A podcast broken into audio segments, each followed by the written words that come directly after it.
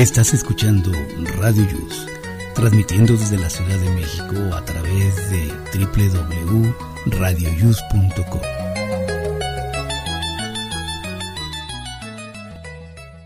El siguiente programa contiene escenas de conocimiento explícito, con diálogos cargados de curiosidad, que pueden afectar la sensibilidad de personas no acostumbradas a hacerse preguntas sobre el mundo que las rodea. Tamales Marín presenta.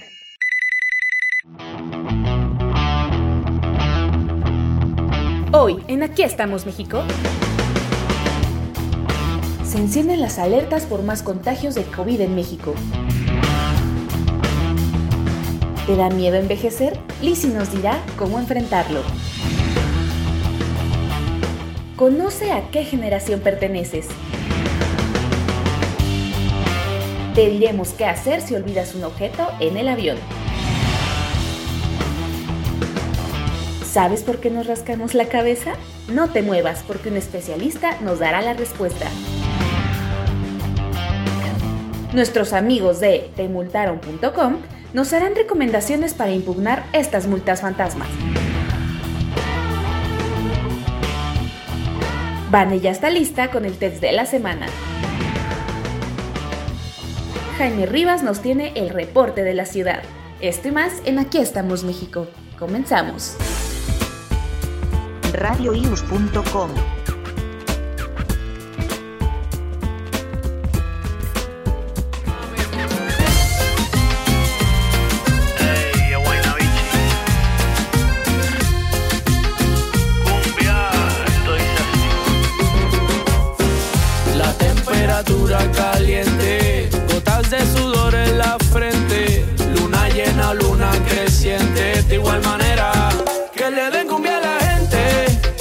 es suficiente, brilla y dale por la de repente, que le den cumbia a la gente, un poquito de aguardiente, para sacar las cargas de la mente, que le den cumbia a la gente. Amigos, ¿cómo están? Estamos de fiesta, amigos. Muy bien, amigos, ¿cómo están? Les saluda su amigo Jesús Celaya. Les saluda su amigo, su amigo Jesús Celaya.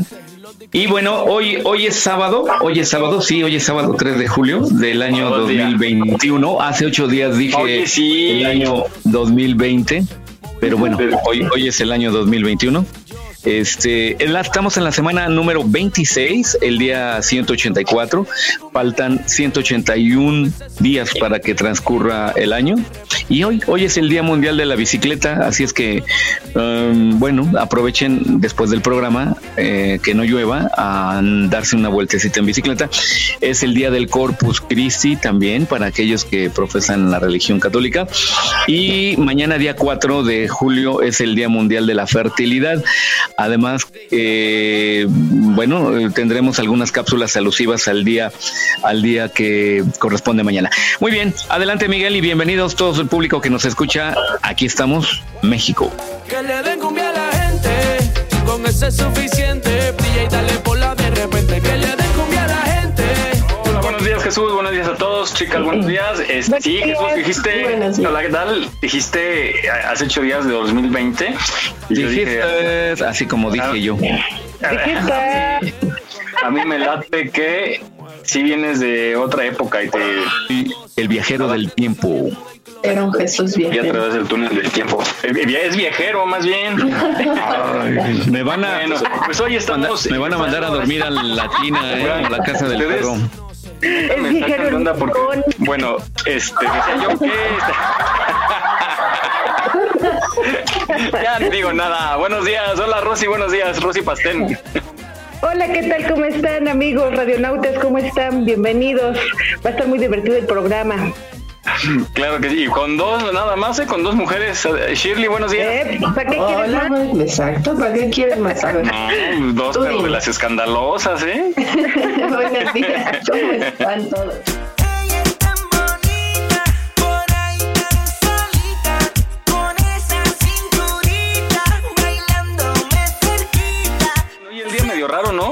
¿Cómo Ay, frío, aquí hace frío, está nublado. sí, Pues estoy aquí, estoy aquí en ese y está nubladón.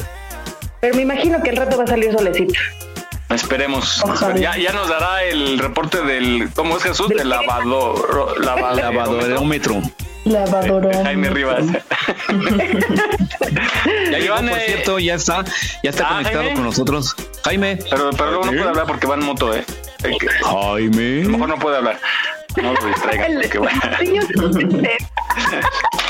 Oigan, este, Vane, Vane hoy no puede acompañarnos porque tiene una celebración muy especial ahí en familia. Le mandamos un saludo y pues aquí estará con su test la próxima semana. Oye, que Bueno, nos diga a qué hora llegamos, a qué hora llegamos. Sale guajolote, ¿no? ¿Qué se acostumbra cuando, cuando salen? Ah, pues tú ya lo viviste, ¿no? Este, Rosy. Sí, pero yo en aquellos entonces fue restaurante. Bueno, Oh, de tú familia. eres figura. pues es fifí, es fifí. Super fifí. No, fíjate que me acuerdo que empezaban los restaurantes ahí en la Condesa. Y este y mi hijo salía de la escuela y así y nos fuimos a un restaurante que estaba en la misma cuadra del CEP. No sé Ah, si te en acuerdas. Tamaulipas. Eh, Ajá, en en la calle Tamaulipas, Tamaulipas. Y, Vicente, y Vicente Suárez, creo. Ah, no, no. Y mi hijo nos hizo pasar una vergüenza. Y llega, nos trae la ¿Por? cara. la cara, Que y comió dijo, todo. "No, pidió frijoles". Te hubiera dicho alubias, por lo menos. No, mi hijo pidió frijoles. ¿Y a ti qué te servimos? Frijoles, por favor. Estaba chiquito No mi puede hijo. ser, ¿ya ves? Oye, pero Oye, ¿qué, qué se acostumbra? Este, normalmente, pues sí que es una. Cuando No, hace pues grupo, pedir por- sopa, pedir sopa. la verdad no sé. ¿En los restaurantes o en las graduaciones? No, no, las graduaciones de. Es que salen, Ah. salen de secundaria, ¿no? Ah, Darle de secundaria, no sé. Pues sí, guajolote con mole, no sé. No me acuerdo. Uy, ya mi hijo va en la universidad. Tú me dirás que hace muchos años. Oh, No, bueno, yo la mía, imagínate, secundaria. Y si tú quieres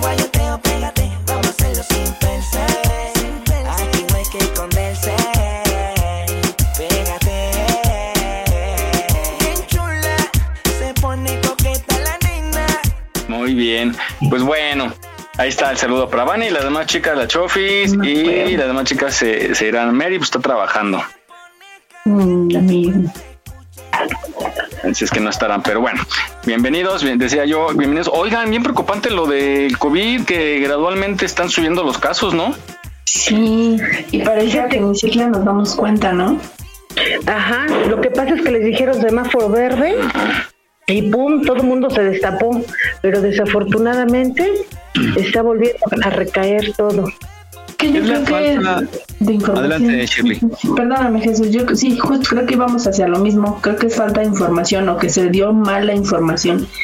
Que dicen semáforo verde y yo creo que pensaron que era se acabó el virus y en realidad es hay, hay, hay lugar en los hospitales para para que para que puedas ingresar en caso de que te enfermes. y en los panteones también hay lugar. Pues no y es que, ¿sabes tanto, qué? ¿Sabes qué? La- las personas están empezando a vacunar. Muchas ya tienen dos vacunas o muchas tienen una. Y desafortunadamente, como dice Shirley, están mal informados porque piensan que la vacuna es para que ya no te dé. Y de todos modos te va a dar. O sea, te puede dar, te puedes contagiar. Exacto. Entonces, no, no estás exento a que no te dé el bicho ese. Pero además están contagiando gente de los jóvenes, los que no nos han vacunado, somos los que más están enfermando. ¿Por Sí, qué? estaba Por- leyendo por que lo de 20, mismo. ¿no? Exacto. De 20 a Sí, 29. Porque creen que no, que ya se acabó el virus, pero no, o sea, el virus ahí sigue. O sea que soy vulnerable. Ah, y ahora resulta que es más chica que yo. Ja, ja. Oye, Claro, los ancianos, los ancianos de 20 a 30. Sí, los Ándale. No, bueno, los de 30 a 39. ¿Qué quieres? Tengo espíritu joven, pensamiento Oigan, joven.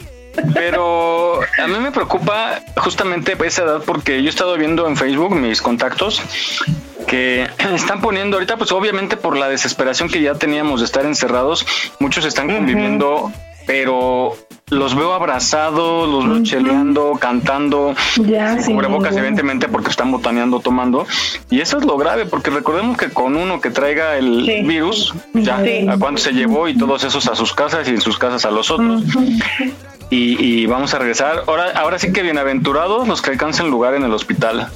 Ay, sí, sí, sí. Los que hemos o sea, se pasado por eso, diciembre.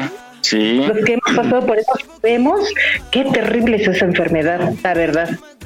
Pero algo con la variante, ¿no, Jesús? Algo más preocupante, precisamente, Miguel, eso es la variante que es, como su nombre lo dice, es variante y los síntomas y las consecuencias son diferentes al primer virus que nosotros conocimos. Ahora los síntomas entran tardíos, no se nota el daño que empieza a generar a nivel de eh, respiratorio, empieza desde que el virus entra, bueno, dos, tres días después, eh, no se nota y hasta que ya es algo tarde empiezan los síntomas y es donde ahí inmediatamente se le tiene que atender de mm, te pasas dos tres días y ya quizás es demasiado tarde. Eso evoluciona más rápido sí. Oh. Y el contagio también creo es más este más, contagio más, rápido también. Eh, ser más severo en las en las normas en los negocios entonces digamos en los centros comerciales como al principio no que nada más entrara una persona por familia yo creo que eso debió seguir porque ahorita pues sí estoy viendo que van familias completas para todos lados en los hoteles nada más entra una persona por pareja y luego sale ella, sale ella o sale él y entra el que el otro. ¿Eh? Para que veas que ellos sí se cuidan. ¿Y cómo sabes, Jesús? ¿Cómo sabes tanto? No, me lo contaron, me lo contaron. Bueno, pero dejan entrar con muñeca, ¿no? ándele. Nada más cambia de muñeca. Oye, pero con la muñeca con tapabocas. Eso bien bajada, sí. Bien, bajado de balón, Michir. Sí, caray. Te falta bar. No, pues estás enfrentando a quién. Sí. Oye, sí es cierto, con las ofertas del súper, por ejemplo, en julio regalado y eso, Está el súper gol, gol, gol, gol, Le vamos a mandar la factura a el, la, la, uy, sí, la, la factura. A ver, la, llena, la llena del súper está impresionante. Sí, o sea, de verdad. Es que están re buenas. El sote estaba a 3 por 2 Ay, pues sí, pero oye, no sé. Este hay formas de, aparte van con toda la familia, van todos, o sea, puede ir una sola persona como antes. Pero no. Fíjense, ya, mira, ahorita relacionado con lo, el gol de Shirley, yo cuando trabajaba en una empresa muy, muy, muy grande, eh, estaba en un área de muy relacionada con el área de compras. Entonces yo estaba ahí, em, pues muy ligado con los proveedores.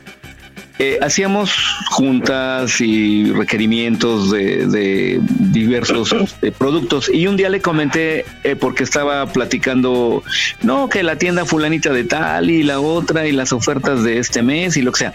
Bueno entonces le dije hoy ustedes la, llevan pues dramática porque tienen que la tienda perdón le dije la tienda se ve en problemas porque tiene que rebajar el producto que ustedes les están vendiendo no dice bueno fuera que, así fuera, valga la redundancia, pero no, el, la obligación es para el proveedor, si no la tienda le dice, no me das eh, producto en oferta, ya no te vendo en mis, en mis tiendas. Claro. Y entonces se ven obligados a decir, órale, te vendo mi producto con un 30% de descuento, con tanto por ciento. Y son los que en realidad ponen en oferta el producto a petición de la tienda. ¡Wow! Sí, de lo que se viene enterando uno como ama de casa. Eh, vamos a cerrar entonces este mm, capítulo del COVID y pues a cuidarse, no nada más, a cuidarse y exigir que usen cubrebocas cuando nos hablen. Es un buen tipo, mi viejo, que anda solo y esperando. Eh, pues hoy, hoy escogí un tema. Lizzie no nos acompaña el día de hoy, pero dejó su cápsula y es acerca de la vejez, ¿no? A muchos, pues siempre nos gustaría ser jóvenes de por vida. Eh, hay gente que se aterra nada más de verse al espejo y ver que tiene una cana o una arruga. Y pues yo creo que hay que disfrutar cada momento en su momento, como debe de ser. Sí, cada etapa. Exactamente, y vivir lo mejor posible. Yo creo que la clave está, yo conozco mucha gente ya grande, bueno, mucho más grande que yo, yo ya soy grande, que pa- parece, o sea, son jóvenes de corazón y tienen una energía que los ves en las fiestas eh, echándole ganas al baile, animando a la gente. A veces tienen mil problemas, pero le sonríen a la vida y creo que eso es parte como de, de del proceso de vivir el momento, ¿no? Y, y enfrentar la vida como es, ¿no? Altas, bajas, pero enfrentarla y pues ya, eh, cuando el destino decida llevarnos a lo que siga, pues así será. Entonces vamos a escuchar esta reflexión que nos habla acerca de la vejez. Soy tu silencio y tu tiempo. Algunos de nosotros envejecemos. De hecho, porque no maduramos. Envejecemos cuando nos cerramos a las nuevas ideas y nos volvemos radicales. Envejecemos cuando lo nuevo nos asusta. Envejecemos también cuando pensamos solamente en nosotros mismos. Nos olvidamos de los demás. Envejecemos si dejamos de luchar. En la juventud aprendemos. Con la madurez comprendemos. Envejecer no es preocupante. Ser visto como un viejo sí que lo es. Envejecer con sabiduría no es envejecer. En los ojos del joven arde la llama. En los ojos del viejo brilla la luz. Siendo así, no existe la edad. Nosotros somos lo que queremos ser. Si no crees en la edad, no vas a envejecer hasta el día de tu muerte. La vida no es corta. Son las personas las que están muertas antes de tiempo. Vive hoy. No esperes el mañana. No olvides seguirnos en nuestra página en Facebook. Aquí estamos, México. Si tu ciudad cuenta con alerta sísmica, recuerda que puedes tener hasta 60 segundos para ubicarte en un lugar seguro. No bajemos la guardia. Continuamos.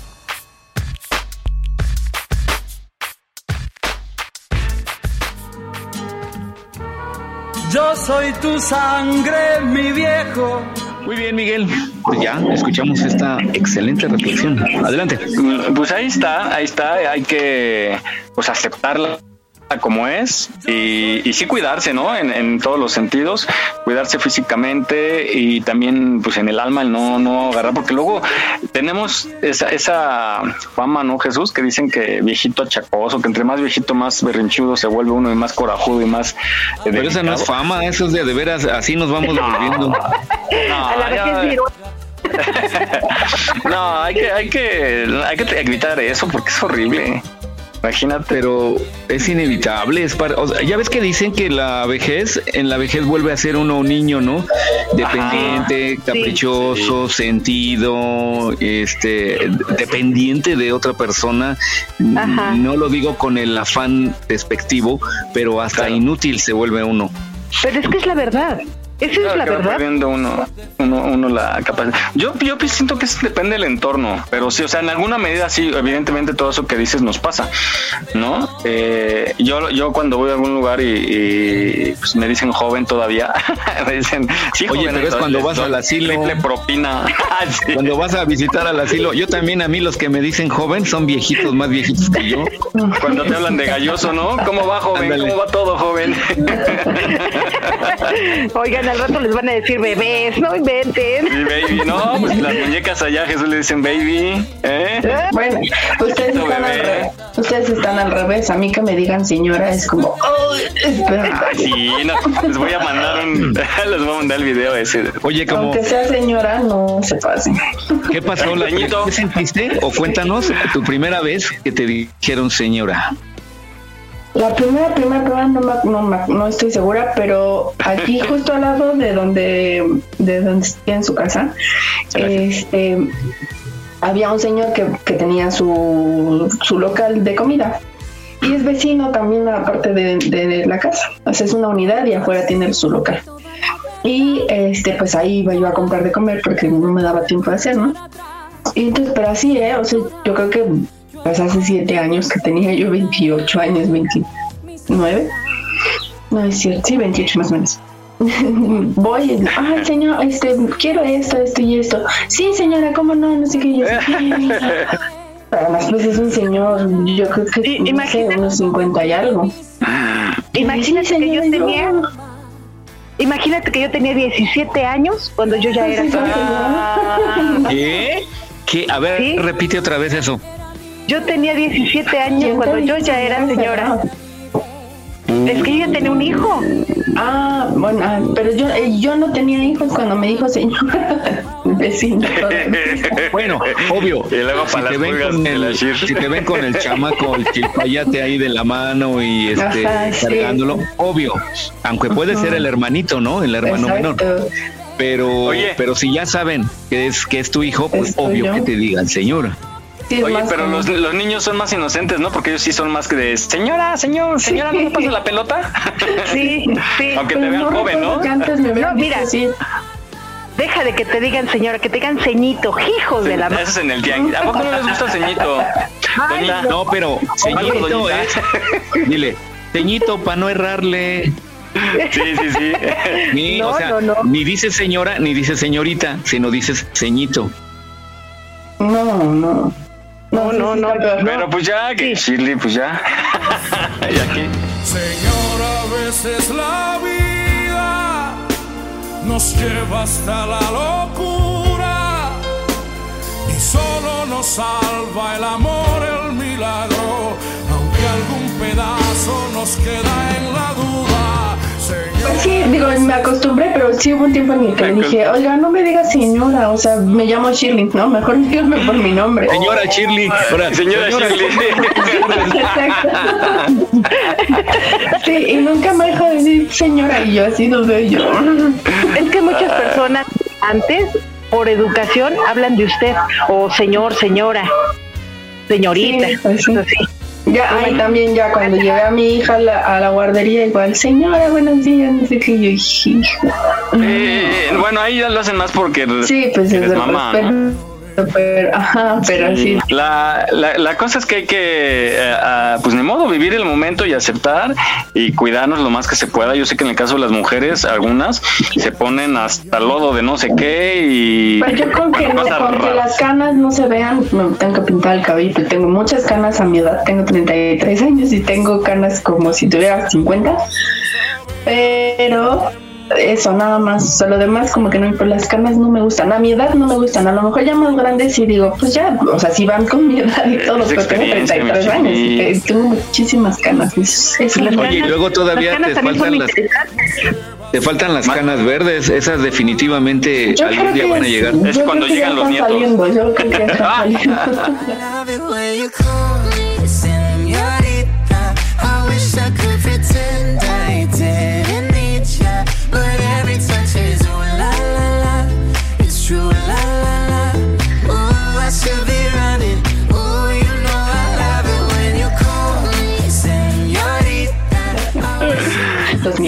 Yo, soy canoso, canoso como el de, eh, no sé si ubican al de mi banda el mexicano que de hecho ya acaban de regresar, ya van otra vez a andar por ahí tocando. No sé si lo ubican al Sí. baterista de, así haz de cuenta todo alrededor de la parte de abajo. Como Miguel Hidalgo.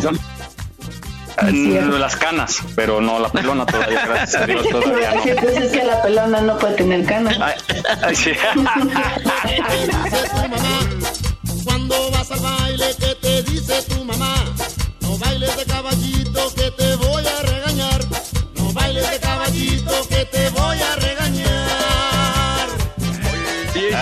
Shirley. El día de hoy estás ay, desatada. Vengo filosa. De filosa. Sí, caray. Anda desquitando. Dice, este va por las veces que me dijeron señora. Bueno. Más cuando te invitan a los 15 años, ¿no? De la hija de alguien así, señor y señora tal. Gómez. Pérez.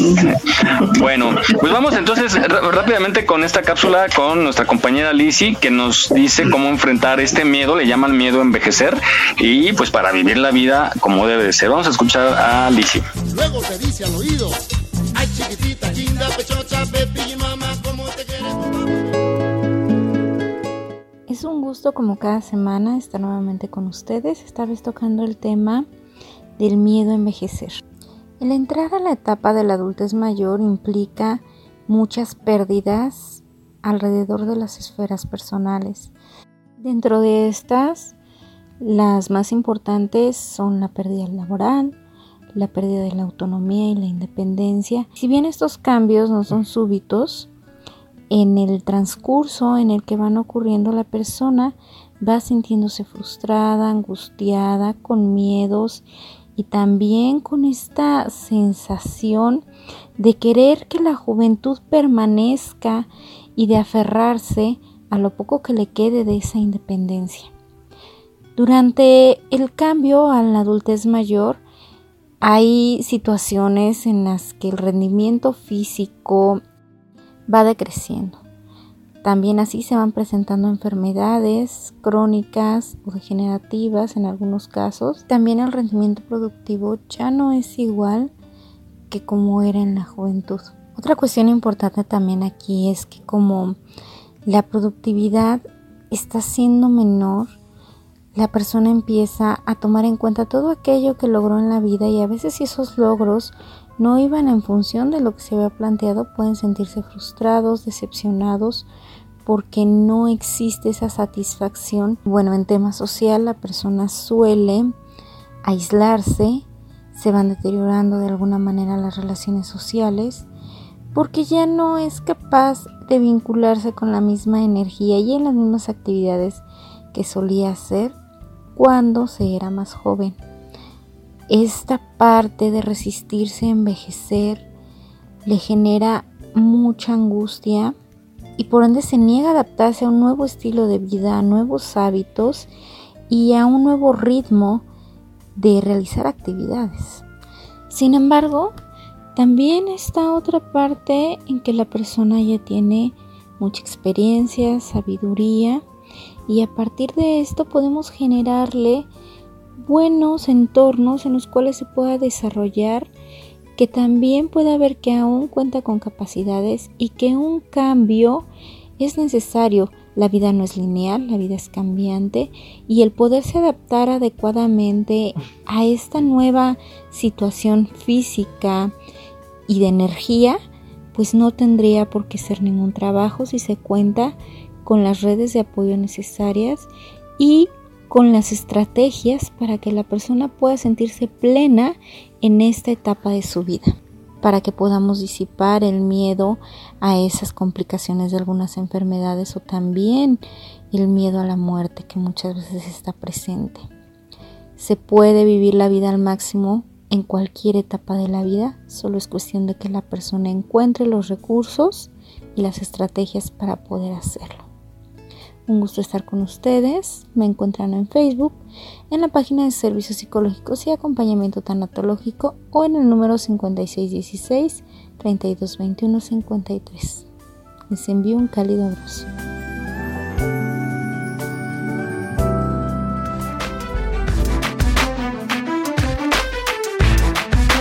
No olvides seguirnos en nuestra página en Facebook.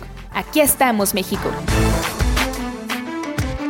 Trabajamos con mucho gusto para llevarte el mejor entretenimiento. Gracias por tu preferencia. Aquí estamos, México. Continuamos.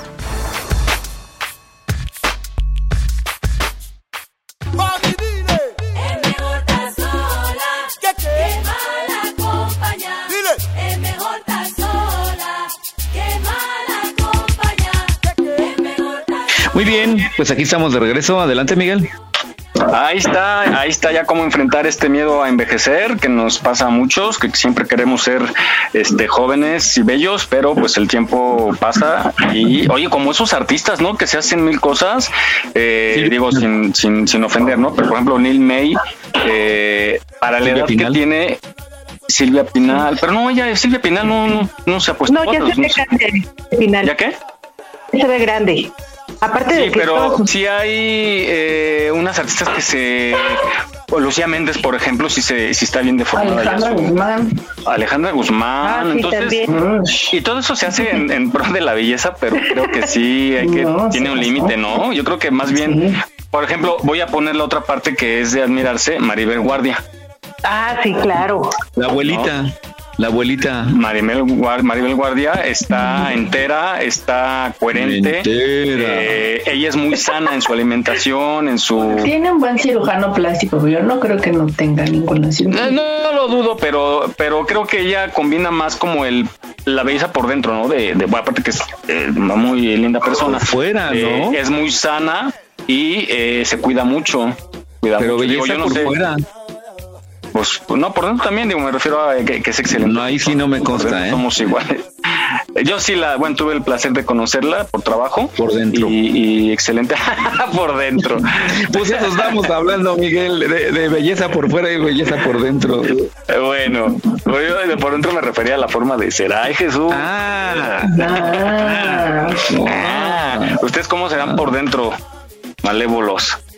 Malvados. Lindas y malvados. bellas. Yo malvado. Sí, Yo malvado. Chili, tú eres muy linda, tú eres excelente. No, no, te- no te enojas nunca. Mm, dámela. Mm. No, Dios no Soy libre de un amor. ya. No, si así, imagínate, si haces un amor ahora enojada. Imagínate. No, tú sabes si me haces enojar. No, es cierto, yo, yo soy linda persona. Oigan, bueno, vamos rápidamente porque tenemos unos invitados, vamos a una nota, eh, vamos justamente a esas eh, costumbres que luego tenemos, eh, malos hábitos que nos hacen envejecer más rápido. Eh, Pongan atención en esta, en esta, en estos tips para no hacerlo y sobre todo, por ejemplo, el estrés, habla mucho del estrés que nos afecta a. Vamos a escucharlo. Uno de ellos se llaman esposas. Uno de ellos se llaman esposas. Ah. Oye, ah, bien bajado ese balón.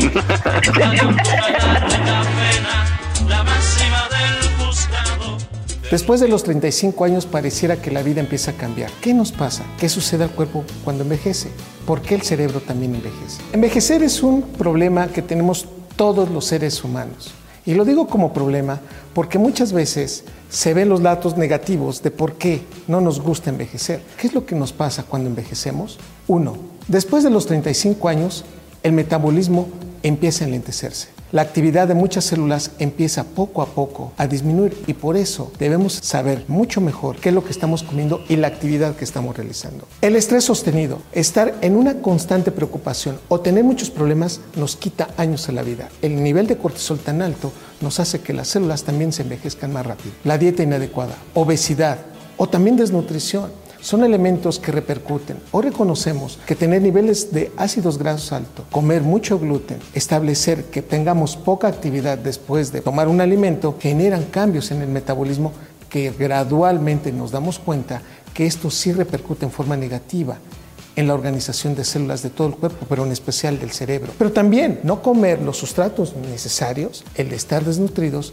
nos hace envejecer más rápido. Enfermedades crónico-degenerativas, la aparición de diabetes, de hipertensión o la aparición de enfermedades degenerativas del sistema nervioso central también van alterando y esto va haciendo que envejezcamos más rápido. Drogas, el efecto del alcohol, el efecto del tabaco, incluso drogas no permitidas hacen que vaya disminuyendo la hidratación de nuestro cuerpo, la producción de la estina, la producción de colágena. Por eso muchas personas envejecen más rápido, aparecen las arrugas con mayor proporción y esto queda muy claro cuando la actividad neuronal también va disminuyendo.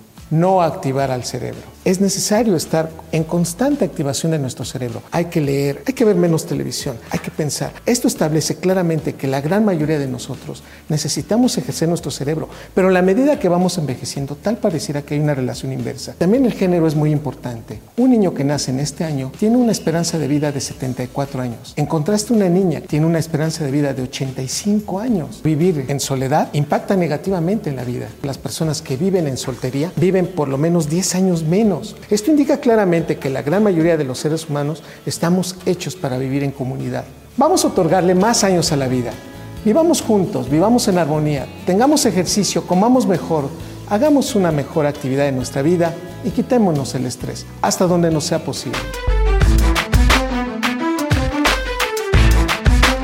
Aquí estamos, México. Esperamos tus comentarios a nuestro WhatsApp 56 294 1459. 56 294 1459. No bajes la guardia. Ante cualquier síntoma de COVID-19, busca ayuda médica. Continuamos.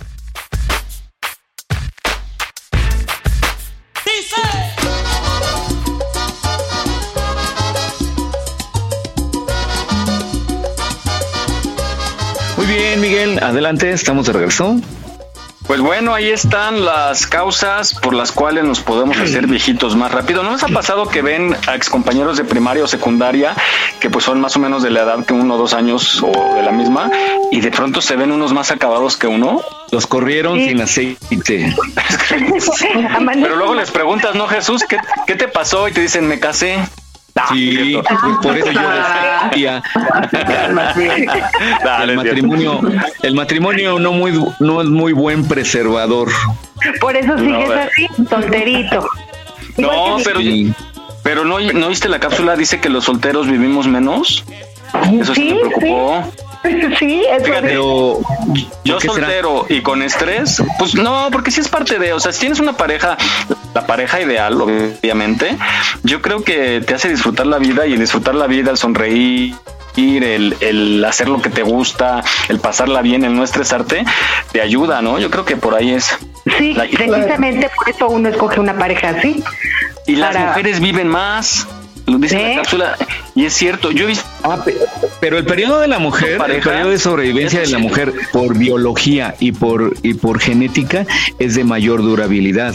Las mujeres aguantan más, son más resistentes eh, y por lo tanto a las enfermedades, a la resiliencia tienen mucha cosas, resiliencia. ¿no? Entonces, y nosotros somos frágiles, débil, buena persona, ingenuos, delicados. Fíjate que nosotras como mujeres tenemos mucho desgaste físico. ¿Por qué? Porque es casa, aparte son embarazos, depende de los hijos que tengas. Pero más aparte- resistencia, pastén, mucha Sí, es resistencia. por lo mismo, más bien. Precisamente, son embarazos, es casa, es trabajo, son hijos y aparte Curten. el logro. Aparte el, logro. ¿El ogro o logro? ¿De la casa o qué? El ogro. El El ogro. ogro de la casa, o sea, Ah, el marido. O sea, El gris.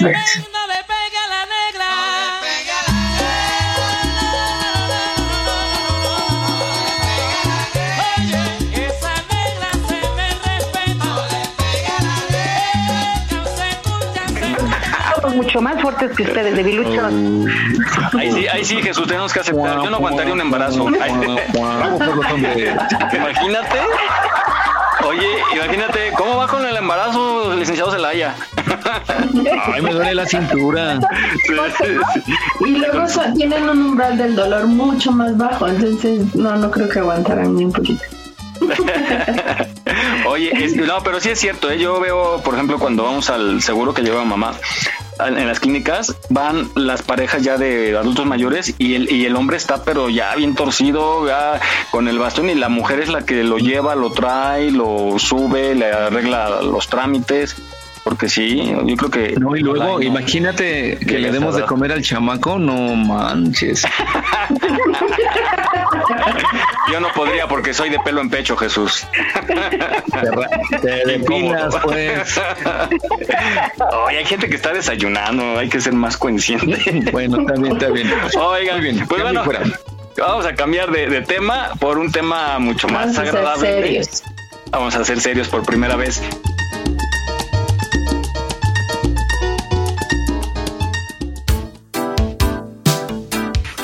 Línea a unos amigos que eh, conocí y que los admiro mucho por la labor que están haciendo. Ellos pertenecen a Jóvenes por la Ciudad de México y hacen una labor excelente y nos van a invitar a participar. Todos podemos colaborar para ayudar a los demás de alguna manera. Dijo jóvenes. Me incluyo. Estoy, estoy cooperando con dos corazón. personas. Jóvenes de Dos a la vez. Entonces, eh, tenemos en la línea a Cristian García y Fernanda Pérez que nos acompañan, jóvenes por la Ciudad de México. Cristian, buenos días. Buen día, Miguel. Buen día, este Shirley. Buen día, Jaime. Buen día a todos los que nos escuchan. Buenos días, Cristian. Gracias, bienvenido. Y pues bueno, cuéntanos rápidamente eh, eh, qué es Jóvenes por la Ciudad de México, cuándo nació, por qué nació y qué es lo que hacen y qué es lo que están haciendo hoy y lo que tienen preparado para mañana. Muchas gracias. Este, pues mira, te cuento, Mike. Este, Jóvenes por la Ciudad de México somos un, un grupo de jóvenes que nos organizamos en la en la etapa electoral, cuando fueron las campañas políticas. Nosotros particularmente estuvimos en Miguel Hidalgo apoyando al alcalde electo, Mauricio Tabe. Entonces nos organizamos nosotros para hacer buenas acciones. Ya llevamos haciendo estas buenas acciones, pero cada uno desde, desde sus trincheras. Te digo desde sus trincheras, ¿por qué? Porque en esta, en esta organización que no- nos, lo empezamos a hacer, somos jóvenes del Partido Acción Nacional, jóvenes del PRI, jóvenes del PRD, que en etapa electoral vimos nuestras coincidencias, vimos en qué coincidíamos y era en que todos queríamos ayudar Entonces estuvimos haciendo diversas actividades al- en Miguel Hidalgo, como adoptamos un comedor solidario en el que la comida para las personas, una comida corrida completa, está basada en el buen comer, costaba 11 pesos. Entonces Ah, estuvimos haciendo estas actividades, estuvimos haciendo croquetones. Este, esto, esto qué, qué implica? Nosotros pedíamos que nos donaran un kilo de croquetas a las personas y nosotros a cambio les dábamos este una plaquita para sus mascotas grabadas Ay, con sus datos. Este, eso estuvimos llevando jornadas médicas gratuitas, estuvimos este esterilizando an- an- animalitos, perritos, gatitos, mm, estuvimos haciendo donaciones, bueno, recolectando ropa como lo, lo del evento del día de mañana, estuvimos recolectando ropa y pues estamos prácticamente ideando en qué, de qué forma queremos este podemos ayudar a, a personas que en verdad lo necesitan o a, o a sectores que lo necesitan. Oye, Oye, Cris, qué bien. Sí. perdón. Oye, oye, Cris, ¿y en dónde podemos ir a donar? Por ejemplo, nosotros cada, cada fin de semana este, organizamos una actividad distinta. La, la semana pasada, ah, por cierto, por eso se llama Jóvenes por la Ciudad de México, porque iniciamos nosotros en Miguel Hidalgo. A- ahora ya nos recorrimos, queremos ya no solo ayudar a la gente de Miguel Hidalgo que estamos ayudando, queremos abarcar toda la Ciudad de México. La semana pasada estuvimos en, en Tlalpan, estuvimos en Tlalpan la semana pasada, ahí organizamos el croquetón para ayudar al refugio San Gregorio. Entonces juntamos 400 kilos de croquetas. Entonces hay que seguirnos muy bien en nuestras redes, que estamos ahorita como jóvenes portables. Entonces ahí, ahí ponemos, la semana pasada organizamos un croquetón.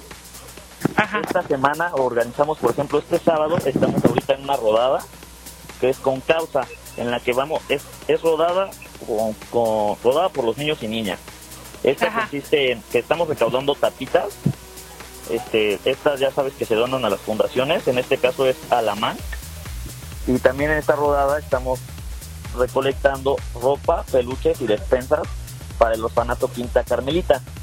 Entonces, hay que estarnos siguiendo en las redes porque no siempre hacemos las mismas actividades o, o se dona para la- lo para lo mismo. Para lo mismo, ajá. El día de mañana tenemos este una recolecta para una Sí. Creo que se cortó, ¿no? Se perdió, se perdió, pero Sí. está Fernanda. Fernanda todavía está con nosotros. Sí, sí, aquí estoy. Adelante, Fernanda.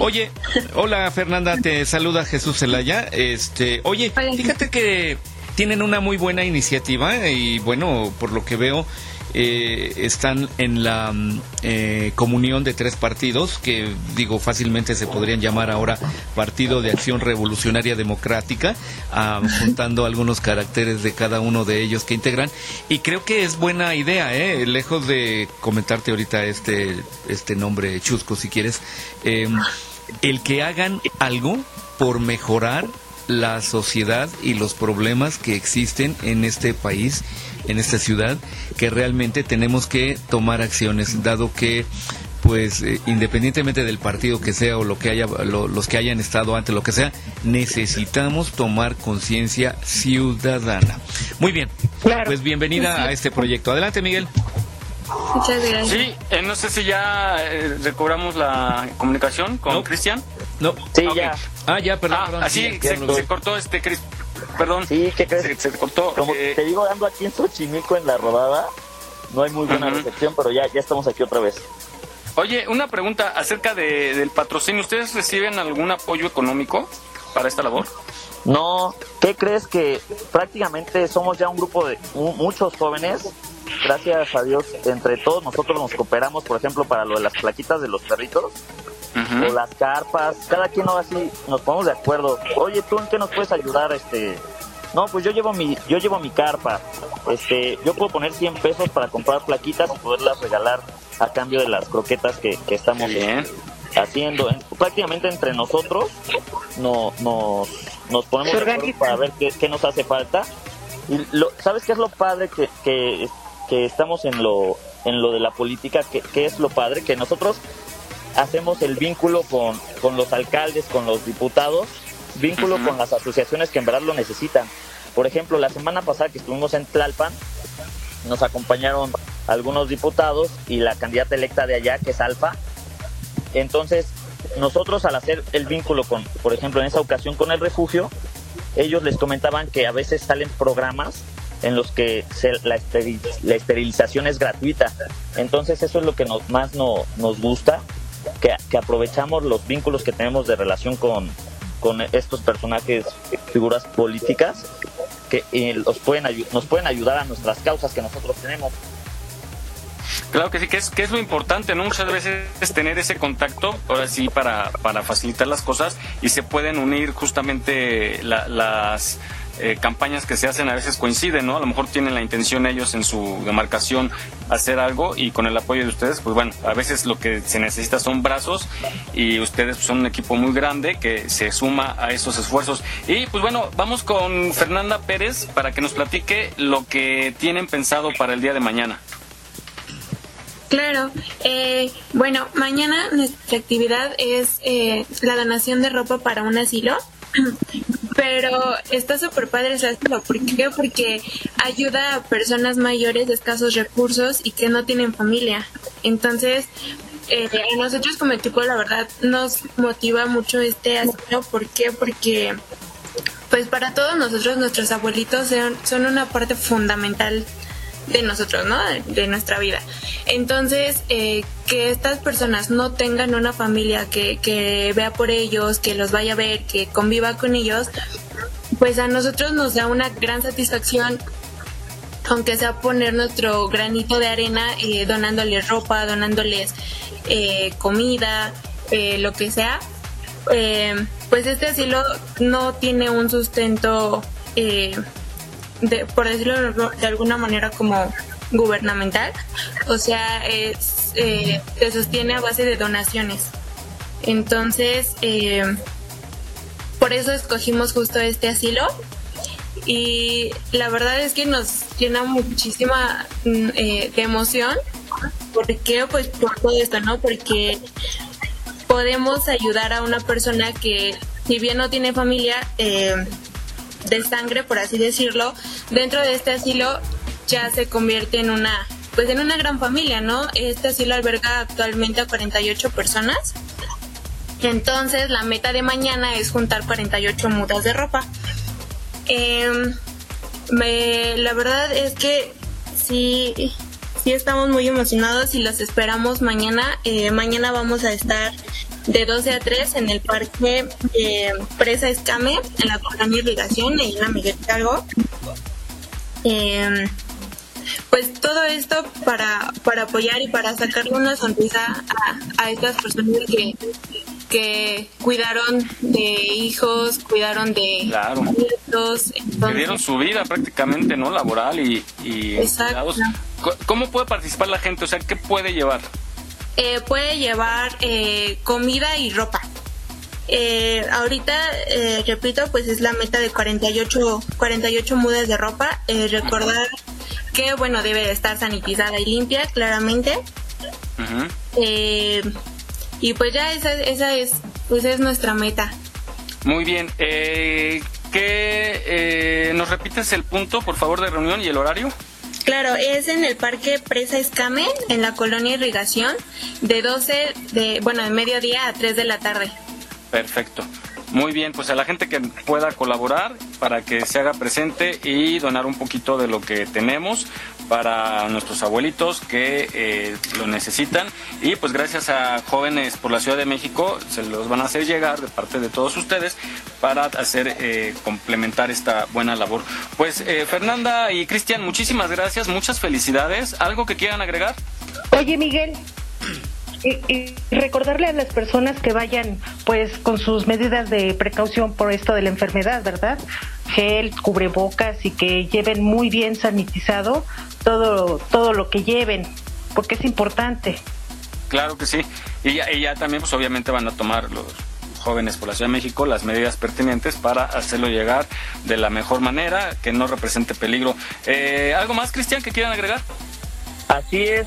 De hecho, nosotros bueno, siempre, siempre todos nuestros eventos llevamos cubrebocas, llevamos cubrebocas extras por si alguien que quiere donar o que quiere acercarse a, la carpa de, de lo que estemos haciendo, nosotros les obsequiamos un cubrebocas para que pues estemos todos, todos bien.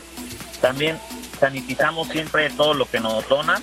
Aparte de que nosotros lo pedimos sanitizado, nosotros hacemos la labor de sanitizarlo para no poner en peligro a nosotros mismos y a las personas a donde se entregan la- las cosas.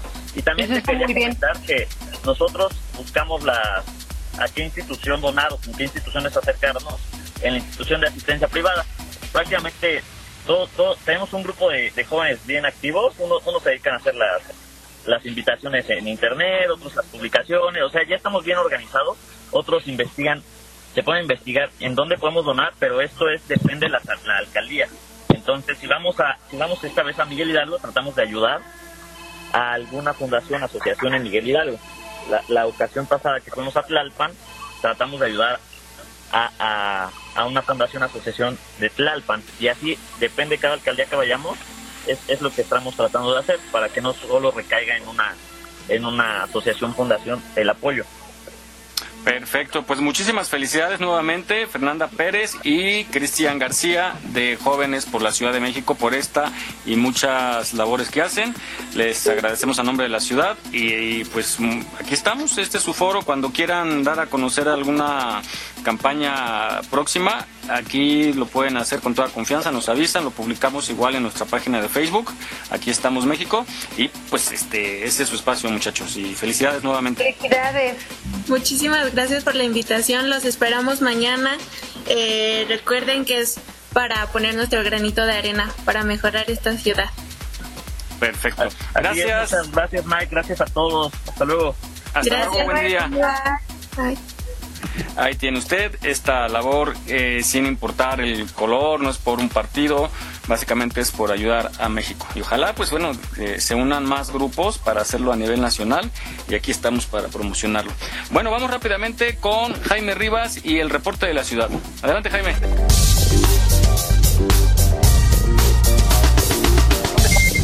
Hola Miguel, buenos días. Pues el día de hoy tenemos un clima un poco nublado, no les recomiendo lavar. Sea algo rapidito y ahorita que se deseque.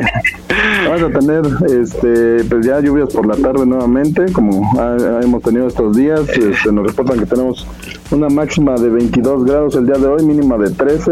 Ahorita a la hora tenemos 18 grados y pues nos reportan clima nublado todo el día. Ya por la tarde eh, vamos a tener las lluvias. El hoy no circula está aplicando para los vehículos foráneos con holograma 2, con holograma 1, terminación impar.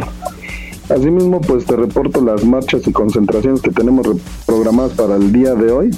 A las 11 de la mañana ya tenemos la concentración de Colectiva Violeta en la Avenida Insurgente Sur, ahí en la Roma.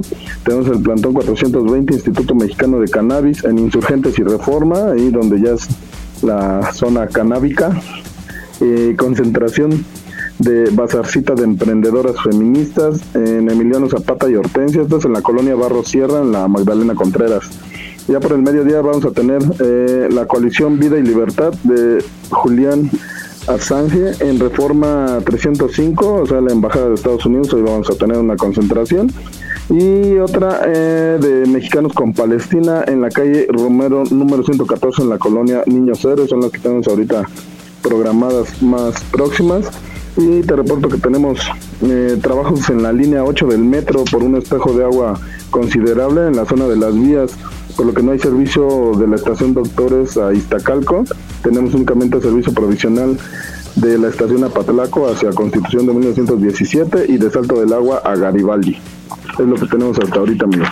Muy bien, pues bueno, la recomendación de cada sábado no salga si no tiene que salir porque va a estar atascado de manifestaciones y la lluvia pues está muy fuerte, ¿no? Como la de ayer que causó estos estragos en el metro. Sí, estuvo, estuvo bastante fuerte la lluvia en diferentes zonas de la ciudad y del Estado de México. Sí, Y hay que evitar se salir. Lo mismo. Hay que evitar salir de preferencia en la tarde para no atorarnos por allá. Bueno, pues muchas gracias Jaime, nos escuchamos un poquito más tarde. Ok, Miguel, y al rato les paso el reporte de las marchas de la tarde.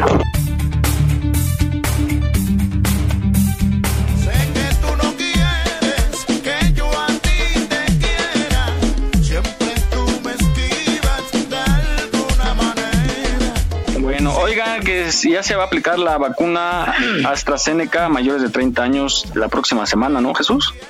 Y ya, ya, eh, los, Ya te toca, como dice, ya. Ya, ya me toca. Pero todavía no me toca mi delegación. Señora Sotelo. Pero todavía no le toca mi delegación. Yo creo que hasta la siguiente semana. Hasta la siguiente. Mira, aquí Hay tengo que- las alcaldías. Son Coajimalpa, Magdalena Contreras, Milpa Alta, Cuauhtémoc y Xochimilco, del 6 de julio al 10 de julio. Muy bien.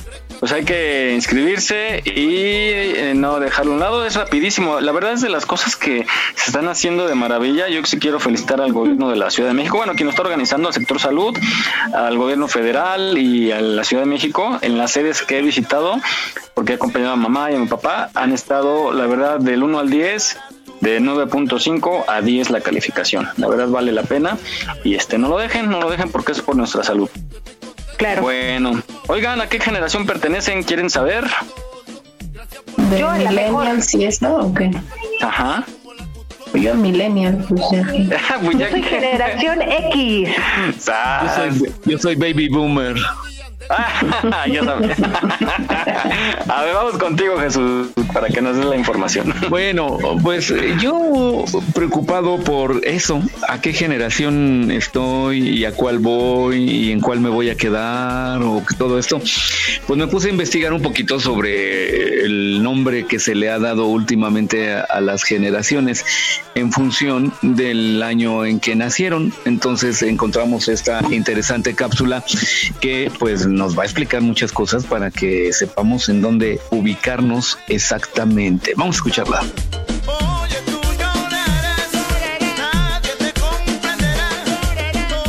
El término generación es aplicable al conjunto de personas que han nacido en la misma época. Los baby boomers es un término usado para describir a las personas que nacieron durante el baby boom, que sucedió en algunos países anglosajones después de la Segunda Guerra Mundial, entre los años 1946 y 1965. La siguiente generación, nacida tras la generación de los baby boomers, es conocida como generación X. Son los nacidos entre 1965 y 1980. Es la generación que vio caer el muro de Berlín.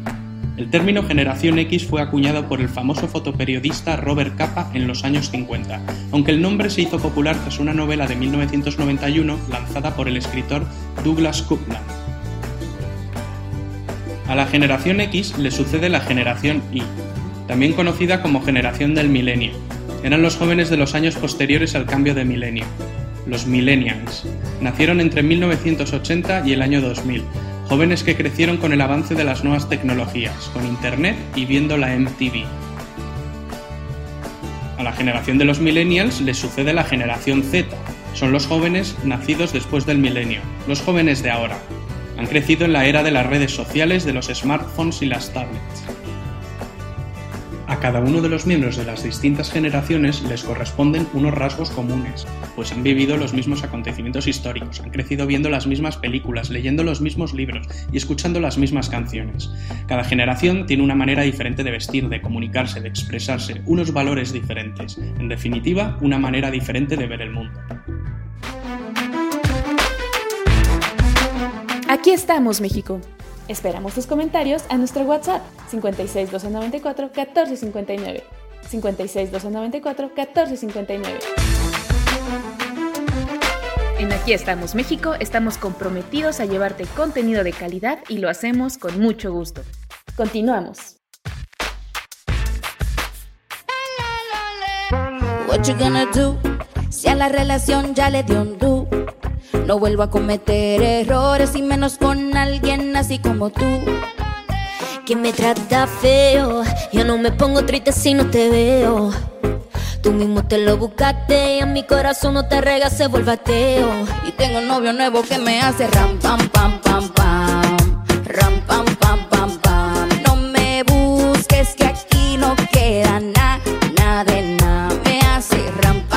Estamos de regreso. Adelante, Miguel. Adelante. Ahí está. Eh, pues bueno, yo soy generación X también. Qué curioso, pero bueno. Es muy buena Vamos a la- generación. Pues sí, resistente. Sí, pero Oye, es sí, mejor las sí, porque- baby boomers. Esa es la mejor de todas. A mí me gustaría la millennial porque eh, nacer así con la tecnología y eso está padre. ya hubiera querido yo en mis tiempos. O, o quisiera, no sé, yo, yo insisto en que más adelante sí nos vamos a poder teletransportar. Pero la niñez que, vi- que viví, al menos en mi, caso, en mi caso, y todos mis compañeros de la misma generación, este, el hecho de jugar escondidillas, jugar en la calle fútbol, es- eh, bote pateado, burro entamalado, el, el- el carrito hecho de valeros o con llanta de diablito, eh, con una tabla, el, no, no, el mojarnos cuando todavía había agua. No, no, no, era algo totalmente que ahora los chavos de ahora, los niños, pues ya no pueden hacer. No, claro. Además podía salir.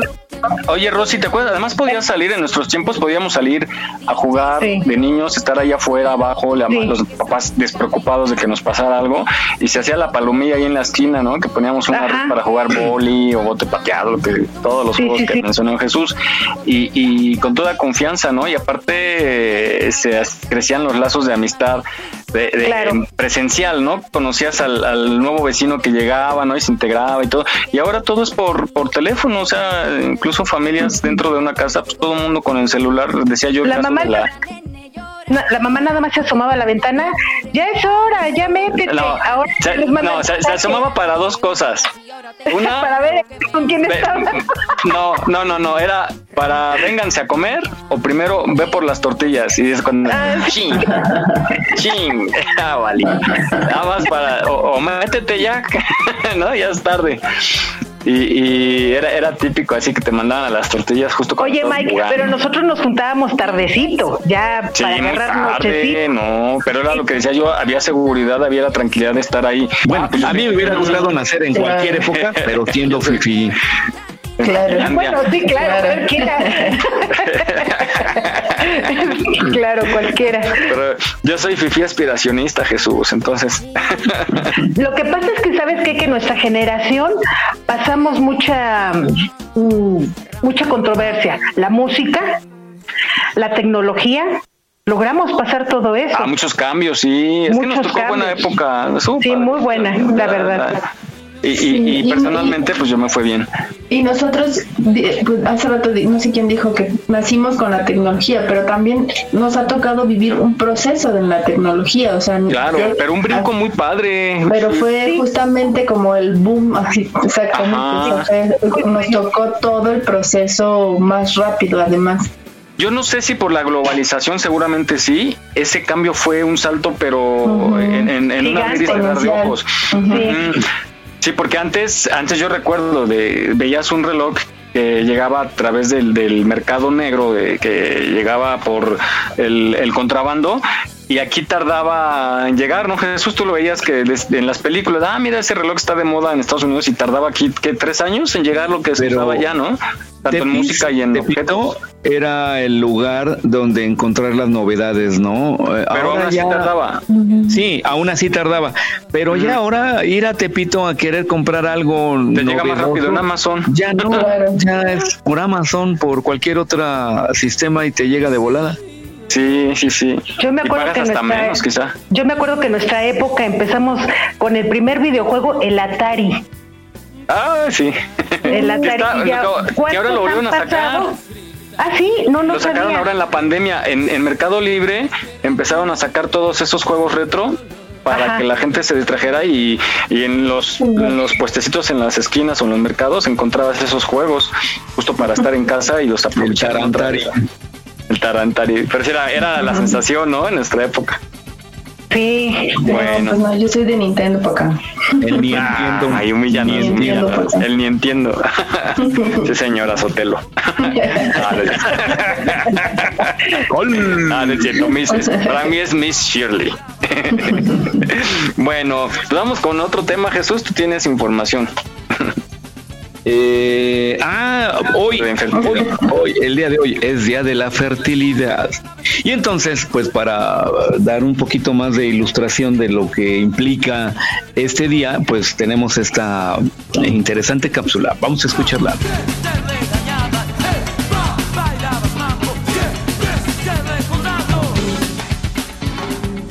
El 4 de junio se celebra el Día Mundial de la Fertilidad, con el objetivo de llamar la atención sobre los problemas de fertilidad que se presentan cada vez con más frecuencia en la población y de identificar el momento indicado para consultar a un especialista. La infertilidad es cuando no se produce un embarazo pasado un año de relaciones sexuales sin utilización de métodos anticonceptivos, o bien cuando hay una dificultad para mantener un embarazo. Es una enfermedad bastante común reconocida por la OMS, que afecta a un gran porcentaje de parejas en edad reproductiva. No obstante, existen tratamientos para muchos tipos de infertilidad y muchas parejas que han tenido dificultades logran tener un bebé sano. A pesar de los avances científicos en materia de medicina reproductiva, la infertilidad es un tema cargado de prejuicios y estigmas sociales que muchas parejas deciden dejar para su ámbito privado. Muchas parejas acuden a las clínicas de fertilidad y se someten a tratamientos que son duros y requieren mucho tiempo y paciencia, además de una gran fortaleza emocional por parte de los dos miembros de la pareja. Por eso es importante buscar el compromiso de todos los agentes sociales para normalizar la situación y borrar los estigmas que van ligados a esta enfermedad.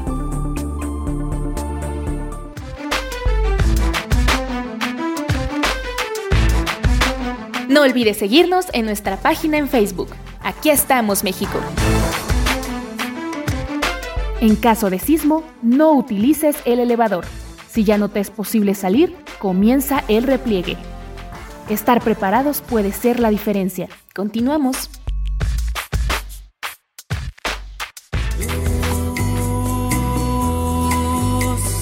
Roja es la luz, luz de neón, que anuncia el lugar, baile cumba la par, y adentro la noche es música y pasión. Estamos de regreso aquí, escuchando esta este programa, aquí estamos México desde la Ciudad de México en vivo y a todo color. Perdón. Adelante Jesús. Era, Ah, eres de la generación de Brian. Oye, eh, es un tema muy importante. Este, este sí, pareciera que no, pero en parejas que, eh, que se unen para hacer pues una familia es algo bien mm, frustrante, ¿no? Eh, yo he conocido parejas que gracias a Dios han logrado concebir a través de un tratamiento. Hoy en día ya es más, más, eh, Más fácil. probable, sí, hay más posibilidades de lograrlo. Ya la, la ciencia ha avanzado bastante. Es más fácil, pero es más caro también. Es muy caro. Sí, siempre ha sido bien No, caro. y ahora ya es barato. Antes era Bueno, sí. súper Sí. caro. Estamos hablando de hace 15 años, 20 años. No mucho. Una- un proceso in vitro te costaba hasta un millón de pesos. Sí, era muy caro, sí. Sí, qué bueno que ha avanzado y eh, que las parejas, parejas puedan lograr esto, ¿no? Porque era causa de una infelicidad enorme y de echar culpas y de, bueno, de frustración. Bueno, pero gracias a Dios, estaba el proceso caro de un millón de pesos y el barato de 400 pesos. pues sí. Pero bueno, ahí está, ahí está esta información, muy, muy buena. Gracias, Jesús.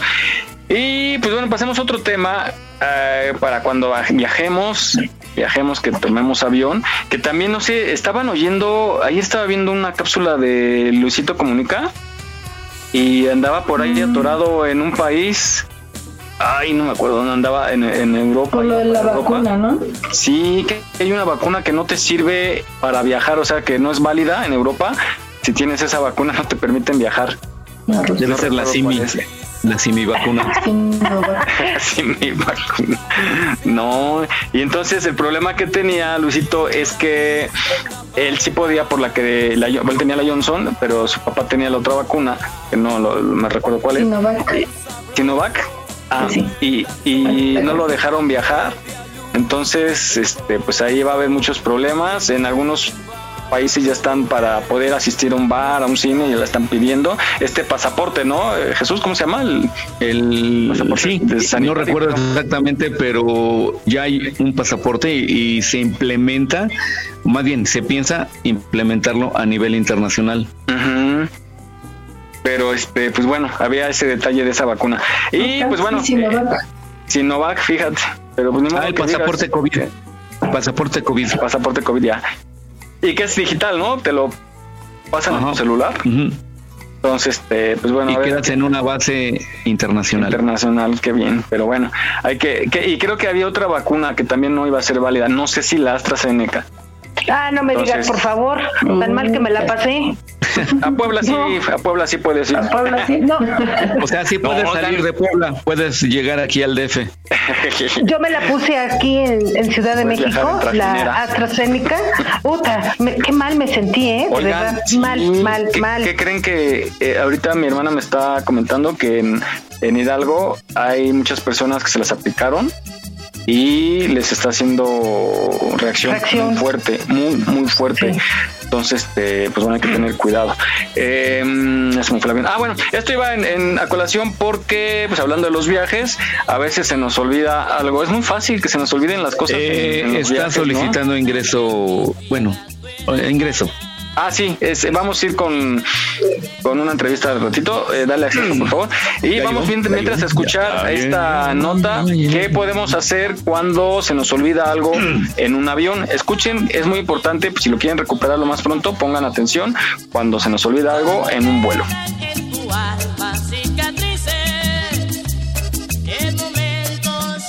No es lo mismo olvidar algo en la mesa del restaurante o en el baño, porque siempre podemos volver y lo recuperamos, ¿no?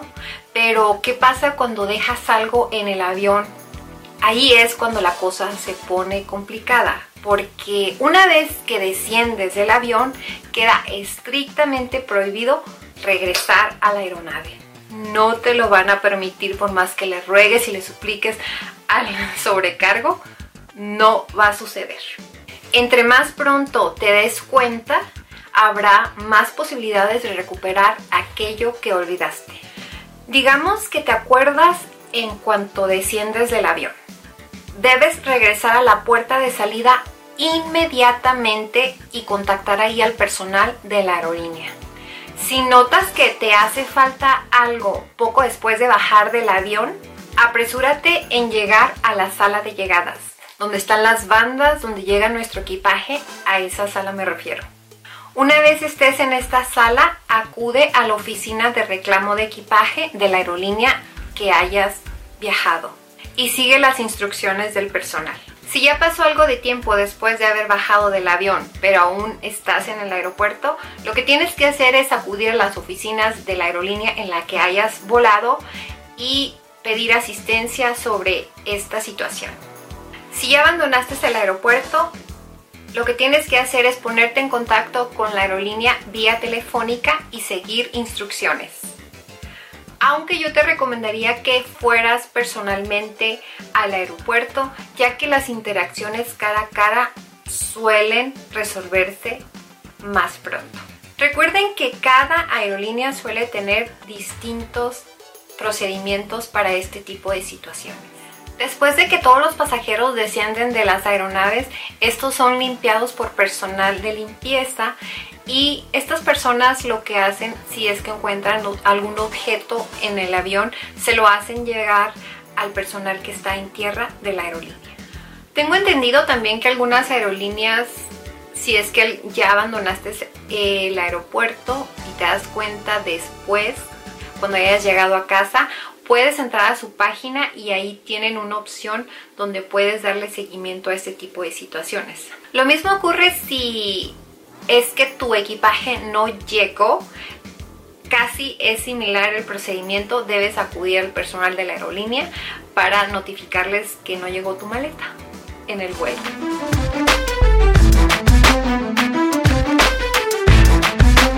Aquí estamos, México. Esperamos tus comentarios a nuestro WhatsApp 56 294 1459. 56 294 1459. ¿Te gustaría ser parte de nuestros patrocinadores? Envía un WhatsApp al 56 294 1459. 56 294 1459. Continuamos. Ay, me mareo, eo, si yo me aguanto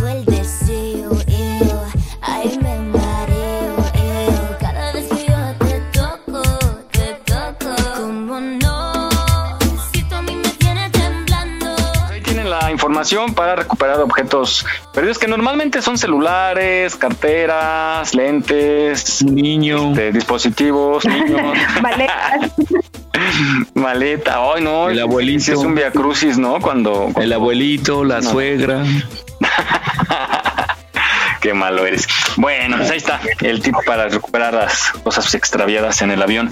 Y vamos a, ¿se acuerdan que les comenté que hace tiempo, bueno, ¿cuál hace tiempo? El mes pasado me llegó una multa de hace tres años y justo cuando iba a verificar y pues bueno, me puso ahí como de malas porque aparte de que es por invasión de carril de Metrobús, es una multa totalmente fuera de tiempo y falsa y pues la pagué, la pagué, pero nuestros amigos de temultaron.com me están haciendo favor de impugnarla y está en proceso ya, vamos a ver qué tal nos va. Entonces los tenemos en la línea telefónica, tenemos, está con nosotros Paloma Navarro y Jimena Escarello. Castillo. Castillo, Castillo. Eh, Jime, buenas, buenos días, eh, bienvenida de nuevo y pues platícanos de esta, este programa o esta ayuda que ofrecen ustedes, este apoyo para impugnar y por qué sucede esto, por qué eh, aquí ustedes lo hacen en la Ciudad de México y en Guadalajara este tipo de apoyo, ¿por qué pasa esto? Eh? ¿Por qué nos llega de repente una multa que no reconocemos? Pues muchas veces lo que pasa es que nos llegan multas fantasmas, ¿no? O sea, por ejemplo, cualquier tipo de multa tiene que seguir un proceso. Los tienen que notificar a tiempo, etcétera. Y lo que pasa muchas veces es que, como estabas diciendo ahorita, te llegó una multa de hace tres años. Entonces, no es el proceso que debe de seguir, no es un proceso que es legal. Entonces, por lo mismo, porque nosotros queremos ayudar a la población, literalmente, decidimos abrir de Multaron. Es un apoyo a todos, sabemos que hay muchas irregularidades en, en las infracciones y en el gobierno, entonces lo que nosotros estamos haciendo es impugnar cualquier multa de tránsito. Antes nada más nos enfocábamos en fotomultas, ahora lo que estamos haciendo es impugnar cualquier tipo de infracción que sea de tránsito. Y nosotros Ok. pues, queremos dar un apoyo. Ujú. Y eh, más o menos, ¿cómo es el proceso? Digamos, ya me llegó, eh, que fue mi caso, me llegó, me contacté con ustedes a través de su página que es eh, temultaron.com justamente, y ya sea que ahí me registre o me puedo comunicar, ¿verdad? Con ustedes. Así es. Mira, lo que pasa es que ahorita estamos en proceso de hacer algunos cambios a la página. La idea es que cualquier persona se pueda subir a la página y ahí solito ya ni siquiera que nos tengamos que contactar con ellos, simplemente que ahí se siga todo el proceso y que puedan ver también cómo va su proceso de impugnación. O sea, que se metan, manden sus papeles. Lo que sí es que tienen que entregarlos físicamente, pero bueno, o sea, en el momento en que suben sus papeles, ahí ya, o sea, el paso siguiente es que puedan ver su proceso, paso por paso. Estos procesos, la verdad es que toman tiempo. Por lo general, cualquier proceso de, de la autoridad, pues es largo. Entonces, lo que tenemos es que nos pueden dar respuesta de uno a cuatro meses. Puede tardar más, puede tardar menos, pero en general ese es el, ese es el tiempo en el que te dan una respuesta. Y ahí ya te dicen si es procedente, si te van a dar eh, una negativa a tu impugnación o si te la van a conceder. En cuyo caso, si te la conceden, pues una, que ya pagaste tu multa o puede que no la hayas pagado. En el caso en que ya la pagaste, te reembolsan tu dinero. ¿Qué pasa si te dicen que no procede, pero a, a- a tu juicio sí hay elementos como para eh, eh, que sí se, de- se haga la devolución? Eh, ¿Hay alguna otra instancia? Sí, claro. Como cualquier proceso de ley, hay más in- hay muchas más instancias. Nada más que digo, depende de la cantidad, depende de la multa. Muchas personas a lo mejor y si la quieren tramitar, otras que no, pero de que se puede, se puede. Muy bien. Y bueno, pues vamos a, a Guadalajara con Paloma Navarro. Ella eh, hace lo mismo, pero allá, allá no verifican, ¿verdad, Paloma? Me decías. No, fíjate que aquí el, el proceso es un poquito más sencillo porque a diferencia de Ciudad de México, nosotros no tenemos como obligatoria la verificación, o sea, no, no es la necesidad de tener que ir cada seis meses y pues ahora sí que tener limpio tu adeudo, ¿no? Entonces aquí sí es más común que de repente encuentres coches con, con multas de hace uno, dos años, tres años, porque a final de cuentas solamente pagan el refrendo y también les permiten a veces pagar por refrendo sin multas. Entonces aquí sí es un poquito más sencillo y, y de hecho es un poquito más irregular lo de las multas, porque por lo mismo, como no te están recordando cada seis meses, nunca te das cuenta que las tienes. Y, y también es, es- eso tenemos, ¿no? El ciudadano no tenemos la costumbre de, de estar checando como continuamente si hay algún problema con, con el vehículo, ¿no? Sino hasta que lo vende uno, le aparecen ya y es cuando, pues, si no te acordaste del mes pasado, mucho menos de hace tres años o cuatro, ¿no?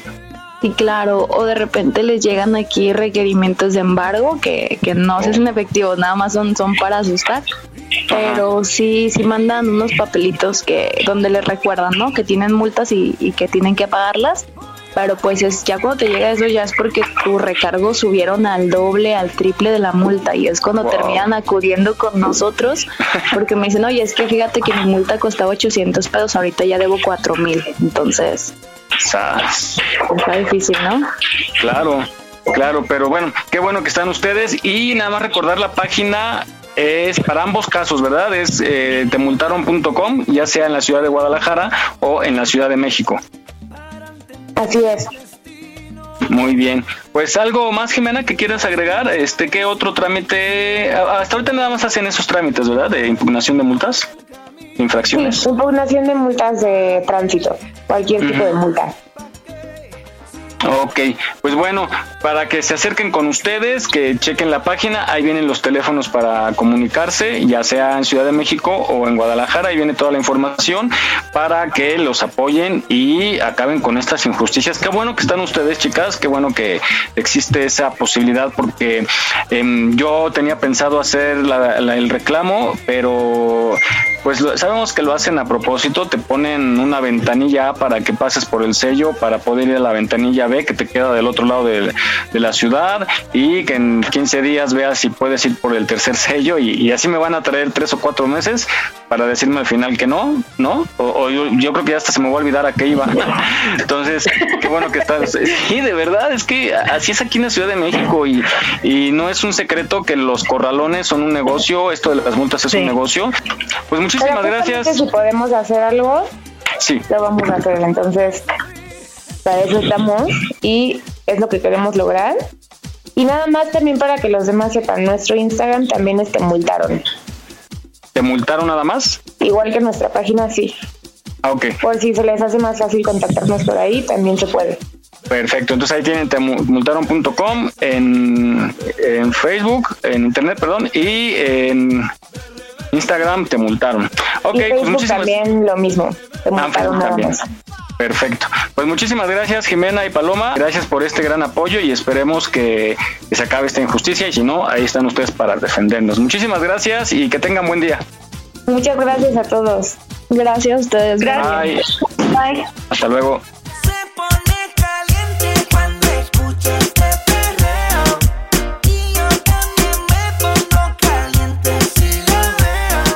Bueno, pues vamos rápidamente a una... eh, Ay, esta notita. ¿Ustedes andan en bicicleta, chicos, chicas?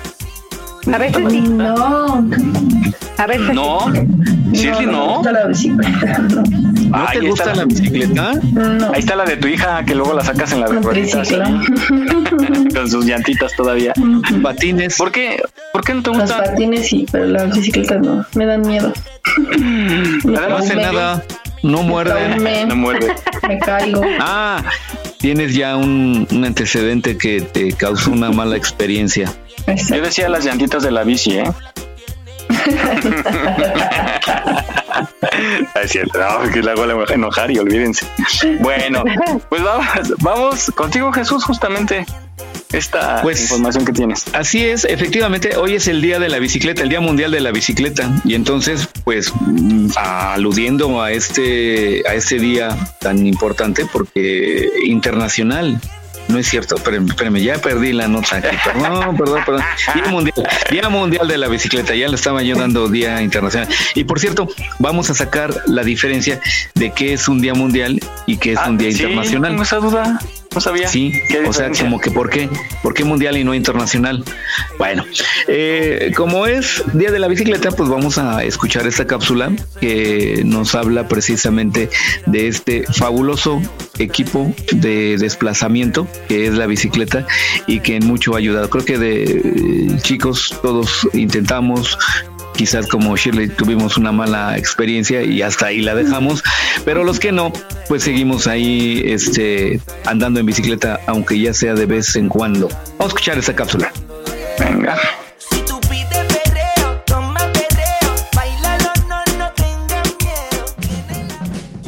Sabe con exactitud quién fue el inventor de las bicicletas, pero hay varias teorías. La primera es que fue Gian Giacomo Caprotti, alumno de Leonardo da Vinci, quien creó el primer diseño de estas máquinas en 1493. También hay quienes dicen que fue Comte Mede de Sivrac el que en 1791 inventó el celerífero, una versión muy primitiva de los vehículos de dos ruedas que hoy conocemos. Lo que sí está comprobado es que el más antiguo registro de una bicicleta pertenece al diseño de 1817 del barón Carl von Drais, quien buscó alternativas mecánicas para los caballos, pues estos eran inconvenientes porque necesitaban agua y comida.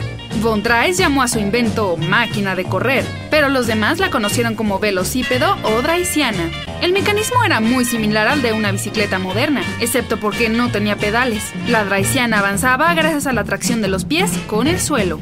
El diseño comenzó a comercializarse en todo el mundo. Lamentablemente provocó muchos accidentes y algunos gobiernos prohibieron su uso. Fue así que muchos inventores buscaron encontrar alternativas más seguras al diseño de Von Drais. No fue sino hasta 1863 que un hombre de Francia de nombre desconocido añadió pedales a la máquina, creando así la primera bicicleta moderna. En la década de 1870 se inventaron bicicletas con grandes llantas que permitían elevar la velocidad de sus conductores. La altura de las llantas provocó muchos accidentes y esta innovación quedó en el olvido. En 1878 Albert Pope instituyó la producción en masa para la creación de bicicletas, lo que redujo sus costos. Fue casi una década después que se creó una bicicleta más segura. Se quitaron los engranes de la llanta delantera y se pasaron a la trasera, evitando así miles de accidentes. En esta época se inventó la llanta neumática para bicicletas que permitía un mejor manejo sobre pavimento. A principios del siglo XX, con la popularización del automóvil, las bicicletas perdieron usuarios alrededor del mundo. Para la década de 1940 ya eran consideradas un simple juguete para niños. Aún así, continuaron evolucionando gracias a la inclusión de velocidades concentradas en los engranajes de las máquinas. Aunque al principio la velocidad solo podía ser modificada si se cambiaba la llanta trasera, muy pronto esto se arregló y se pudo cambiar de velocidad desde el volante. Los increíbles avances de esta época incluyeron reflectores, luces, frenos al alcance de la mano y la capacidad de rodar sin pedalear. Aunque algunas partes del mundo adoptaron las bicicletas como medio de transporte, la mayoría de las personas eligieron los automóviles y otros vehículos de combustible. Fue así que la bicicleta fue considerada por la mayoría de la gente un aparato para esparcimiento y deporte. En años recientes el ciclismo se ha popularizado al ser considerado una alternativa ecológica y saludable para resolver los problemas ambientales y de tránsito. Actualmente hay varios tipos de bicicletas, las más populares son las BMX, las de ruta, las de montaña, las híbridas y las fixed gear.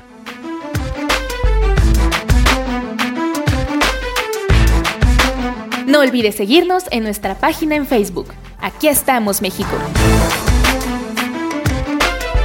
Si tu ciudad cuenta con alerta sísmica, recuerda que puedes tener hasta 60 segundos para ubicarte en un lugar seguro. No bajemos la guardia. Continuamos.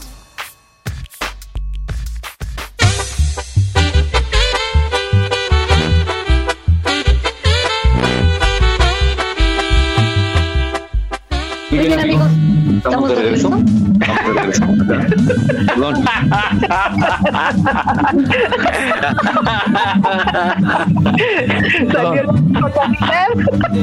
Salió el pitufo. El pitufo ahorita andaba por acá.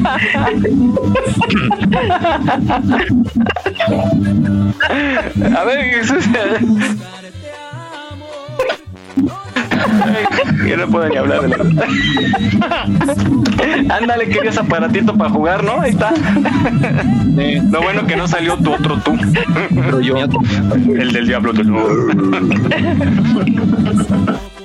Ay, ay, que no me reía así. Bueno, eh, ahí está. Oigan, ¿se acuerdan de las, de las estas bicicletas vagabundo, no eran? Ah, Tenían el la- asiento ese- Vaga- que después- Peligrosísima. Sí, que Era se rompía peligrosa. Fregado asiento y te ibas para atrás. Después Sí, de cierto tiempo. querías hacer el caballito con Ah, la sí. bici Ibas de nunca. para atrás también. Sí, y por ahí podías llevar a la novia o al novio. Había. Porque el asiento era largo. Sí, era largo, así de súbale, súbale, hay lugar. Adelante. Y hasta diablos le ponías atrás para el, para el, ¿cómo se llama? No, El- la vagabundo. El hermano. A la vagabundo no se le podían poner diablos. Sí, No, claro. Ahorita, le- ahorita buscamos una foto, una foto del. Este, ¿Cómo la- se llama cuando te mandan al chaperón, no? Para que estuviera un-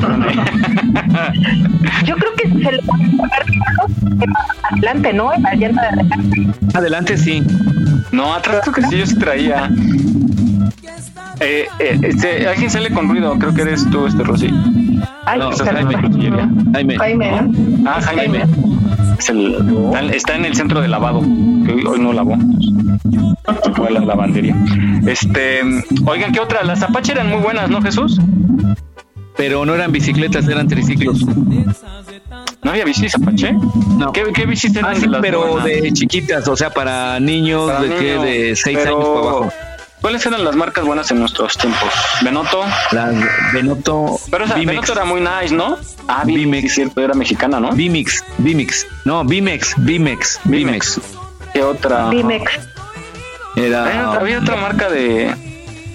Benet- eh, Ben- Benoto. Ah, Benoto es moto, ¿no?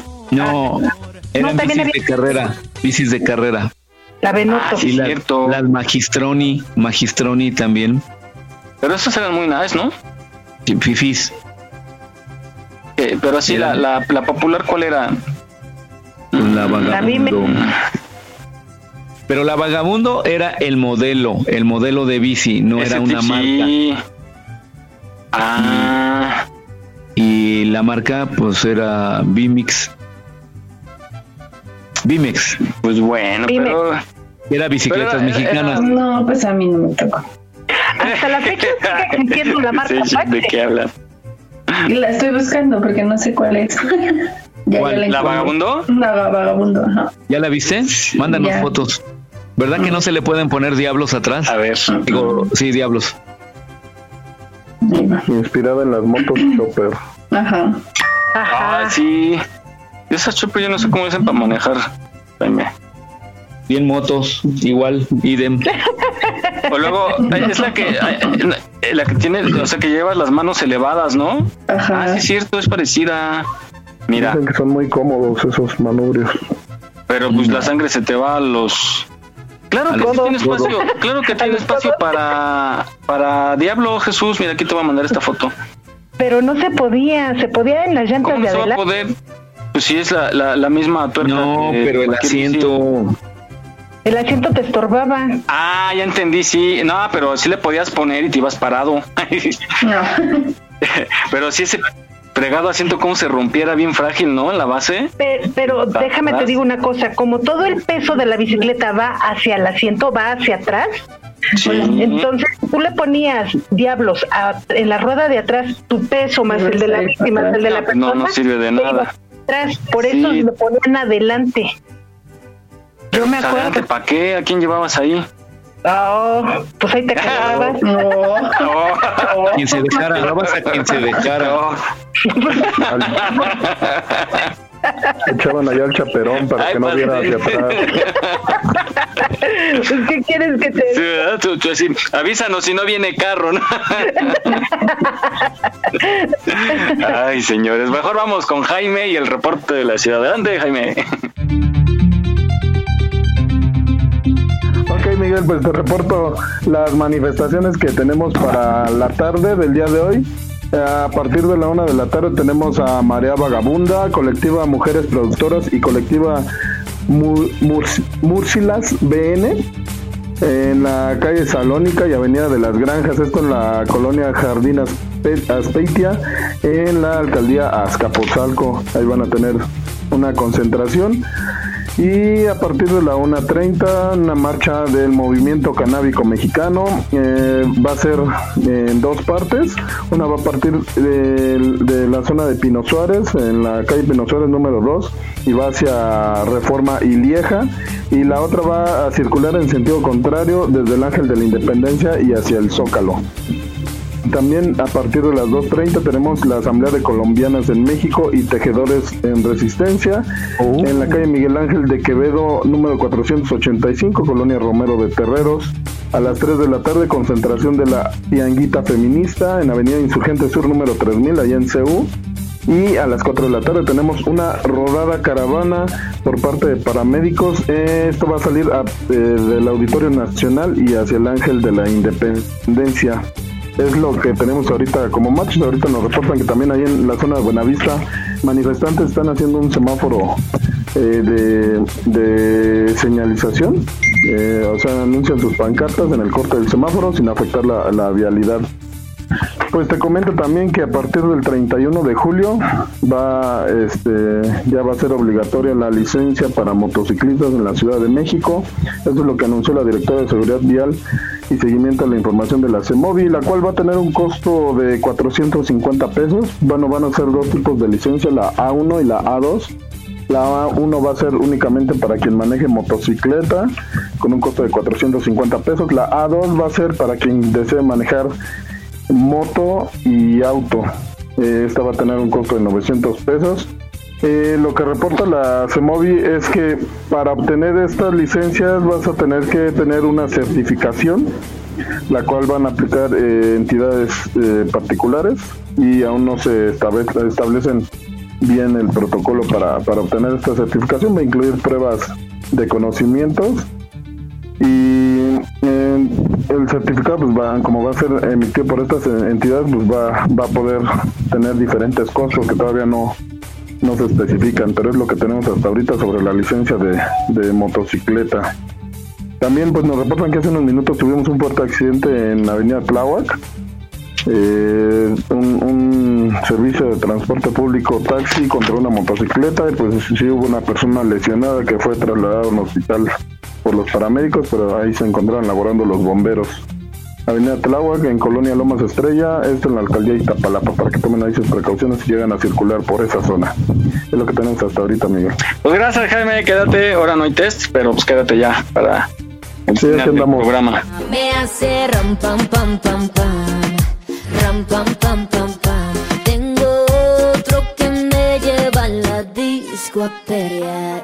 DJ, súbelo, súbelo. Vamos rápidamente, Jesús, ¿tú la tienes?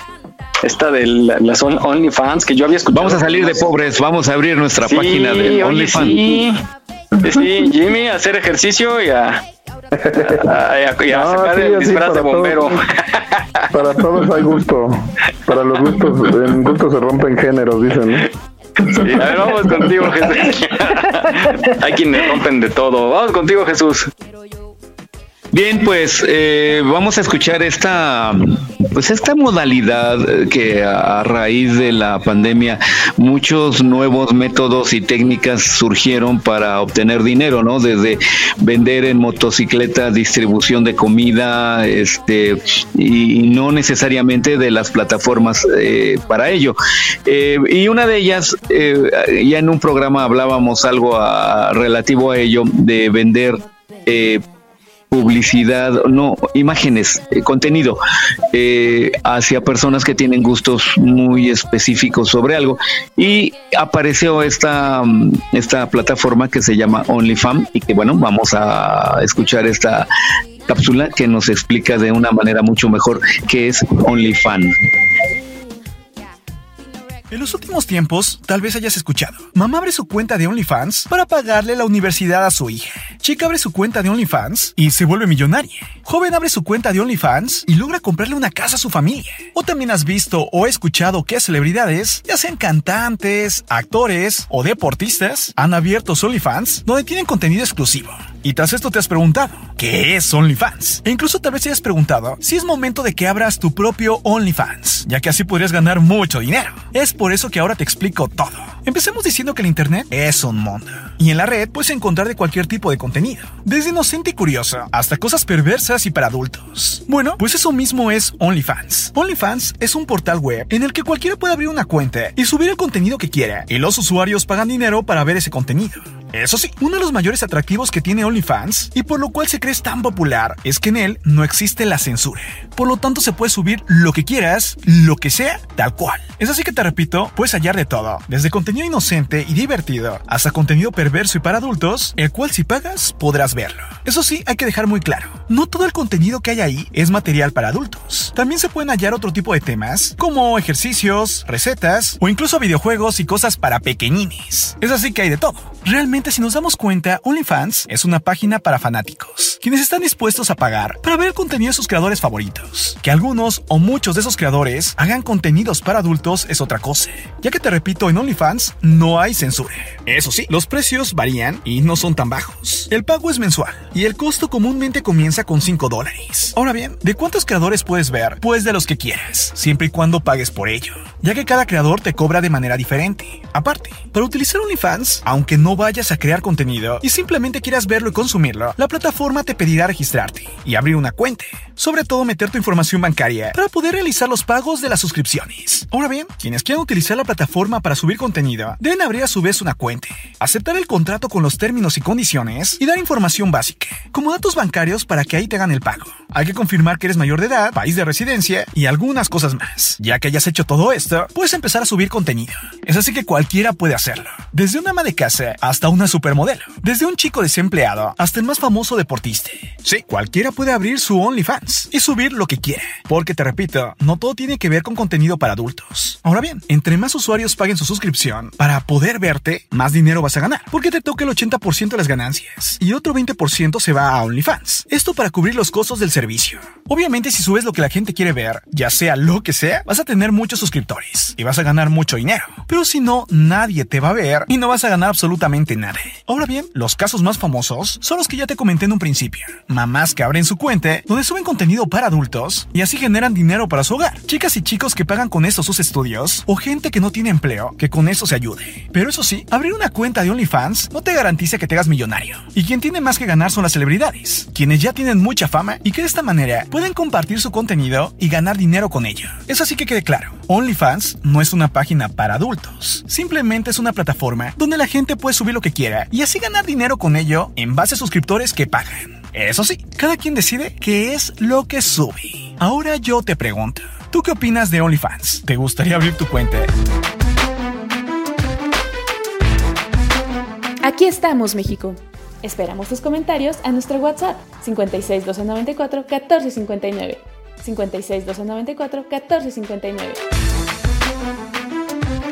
No bajes la guardia. Ante cualquier síntoma de COVID-19, busca ayuda médica. Continuamos. Yo soy el aventurero, el mundo me importa poco. Cuando una mujer me gusta, me gusta a pesar de todo. Me gustan las altas y las chaparritas, las flacas, las gordas y las chiquititas, solteras y viudas y divorciaditas. Muy bien amigos, pues ya estamos aquí planeando cómo nosotros vamos a organizarnos para los que estemos al, al- eh, de acuerdo, pues subamos nuestra página de OnlyFans. Pero bueno, adelante Miguel.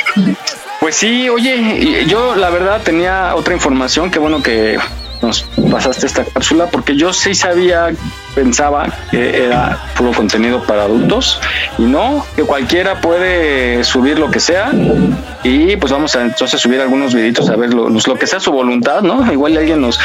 que no, no es malo, de repente por ahí a lo mejor podemos encontrar a alguien de buen corazón que vea nuestra labor y nos aporte, ¿no? Puede, puede De ser. buen corazón, dice. Nuestra labor. Bueno, de buen corazón y de buena cartera, ¿no? Sí, sobre todo aquí lo que importa es la cartera. El corazón es lo de menos. corazón puede tener mucho, pero Es lo de menos. yo ya me encontré muchos de esos. bueno, pues hay que hacer algo para ello. Oigan, una noticia eh, lamentable, lamentable noticia. Estaban publicando ahorita el Universal que muere Poli Olivares, una de las jóvenes atropelladas en Iztacalco. Oscar, Oscar Miranda, abogado, confirmó el deceso de la joven esta mañana en el hospital de Joco, por lo que se encontraban en los trámites para la entrega del cuerpo. Eh, abogados de la familia de Fernanda Poli confirmaron el fallecimiento de la joven debido a las complicaciones de salud en las que se encontraba tras la agresión sufrida el pasado 12 de junio en la alcaldía de Iztacalco. No sé si recuerdan de este joven Diego Armando H que eh, las arrolló y a una se la llevó, entonces pues desgraciadamente acaba de Lo fallecer. sacaron, ¿no? Por, por mala copa. Sí, caray, y, y, pues ahora se le complica, ¿no? Jesús ya sería por homicidio. Ya, feminicidio, porque había una relación Ah, no lo han cambiado, no, no sentimental. cambiaron el. Ya. Eh, no, eh, lo querían cambiar a homicidio culposo, pero ya se fue por feminicidio porque él decía que no las conocía, relación. pero sí comprobaron una relación sentimental de él con una de las chicas. No, y además por lo que les dijo, ¿no? Lo, lo, lo, lo que les la frase que les dijo las voy a matar perras, ya también ahí eso lo están tomando en cuenta. Claro. Como vieron un accidente que hubo en una caseta por el norte del país en donde un tráiler perdió los frenos y se fue con todo ahí, en- con un auto, un Nissan, y lamentablemente fallecieron todos los que venían, cuatro ocupantes que venían en el Nissan. Sí, sí, sí. No estuvo- yo, yo vi las imágenes eh, de, de los cuerpos y ah, qué lamentable y, y pues mala suerte. Ahora sí, como dicen, estuvo en el momento equivocado, ¿no? En el lugar equivocado. Este, Es que debería el tráiler o debería de haber, no, a lo mejor Jaime, tú nos puedes ayudar en esto. ¿Hay algún código um, para un tipo de toquido de claxon en el especial para avisar que el vehículo perdió frenos cuando vas en carretera? No, yo sabía que nada más, por ejemplo, en el caso de los camiones de carga, prenden las intermitentes o, así, pero no, que yo sepa, no, no hay como una, una señal que, Avisar. que tengan que hacer. Ajá, No, pero no, se quedó dormido, embargo, ¿no? ah, ¿Se quedó dormido? Sí. La información que yo vi en el noticiero ayer que se quedó dormido. Mm, ahora, habría, estaría bueno y creo que ya no es tan difícil hacer algún sistema para que el conductor conectado a algún tipo de dispositivo con que tenga sensores de, de lucidez o de algo, te bloquee el, co- el coche o lo detenga cuando se quedó dormido el conductor. Claro que no lo detenga así de, de freno, De no así de golpe, sino paulatinamente. Poco a poco, sí. Pues debería. que, que frenar un tráiler es bien complicado. Sí. Y, y más si lleva como un carro que lo apagues y ya se va a frenar, ¿no? y más si lleva doble remolque, imagínate el peso. Sí, ¿no? No, pues estamos hablando de que unas 10 toneladas, 15. Mínimo. Eh,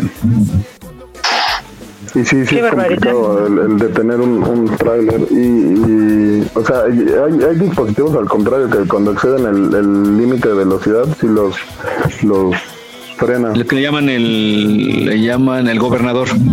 Ándale.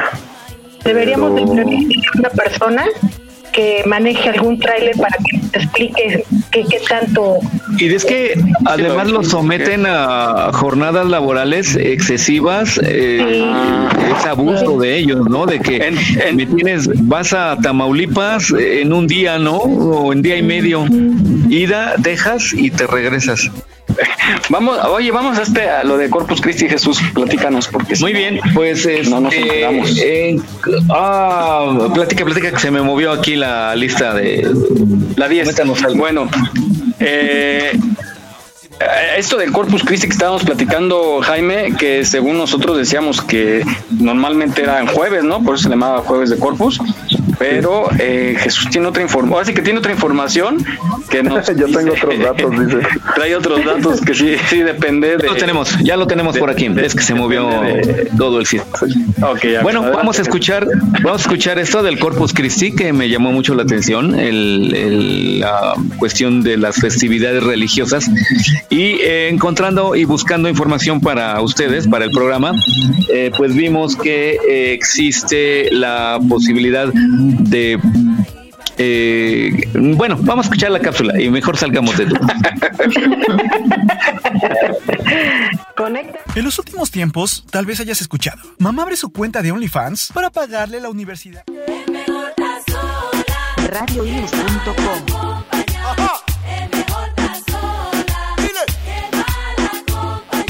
Muy bien, eh, tenemos un pequeño problema. Esto es para que vean que el Ese es- programa sí es en vivo. Ese es otro Corpus.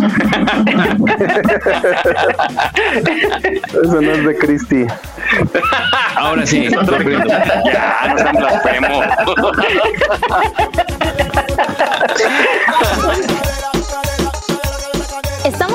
La fiesta del cuerpo y la sangre de Cristo. Por eso hoy hablaremos de la historia de la fiesta del Corpus Christi.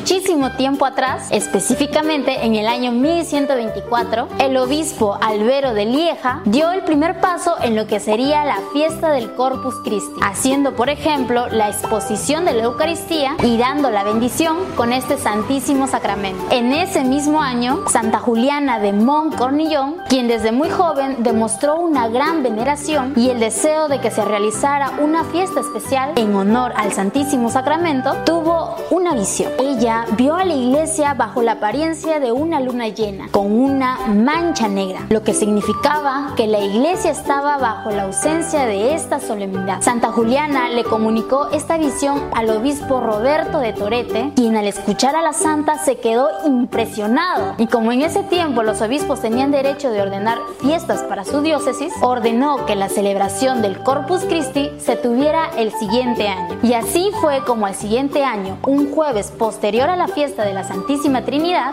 se celebró por primera vez en Lieja la fiesta del Corpus Christi. Un caso muy especial que hizo que el Papa extendiera esta fiesta a todo el mundo es el milagro ocurrido en Bolsena, que está ubicado en Italia, en el año 1264, cuando un sacerdote que celebraba la Santa Misa dudó que la hostia fuera en verdad el cuerpo y la sangre de Jesús. Por ello, durante la consagración, al momento de partir la hostia, vio salir de ella mucha sangre. Este hecho hizo que la hostia fuera llevada en procesión hasta un lugar llamado Orvieto, en donde aún se conserva esta reliquia. En la procesión participaron varios obispos, quienes movidos por el gran milagro pidieron al Papa Urbano IV que esta misma procesión fuera hecha en las diferentes iglesias. Poco después, el Papa Urbano IV fallece y esto impide que la fiesta se haga más conocida. Pero no te preocupes, que unos años más tarde, en 1317, el Papa Clemente V ordenó una vez más que esta fiesta se adoptara. Y fue este mismo Papa quien propuso cómo debía ser la ceremonia. Desde entonces, esta festividad tiene lugar 60 días después de la Pascua, aunque en algunos países se ha adoptado celebrar esta fiesta un domingo por cuestiones laborales. En este día, el Santísimo Sacramento sale a las calles acompañado de los fieles, quienes en procesión rezan y cantan himnos alabándolo. Además, en las calles es una costumbre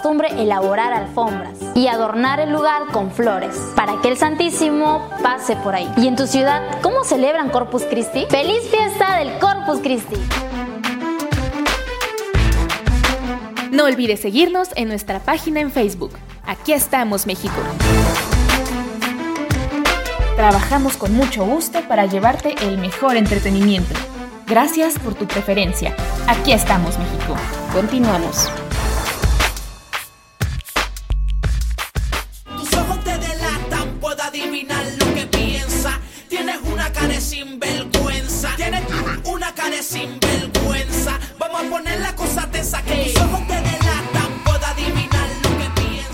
Muy bien, estamos de regreso. Uh, ustedes disculparán, ustedes notarán que a veces en mi, en mi diálogo eh, como que se me va el avión. Entonces, como yo no soy mujer y las mujeres tienen un multitask que pueden hacer varias cosas al mismo tiempo y mi cerebro masculino no da para más.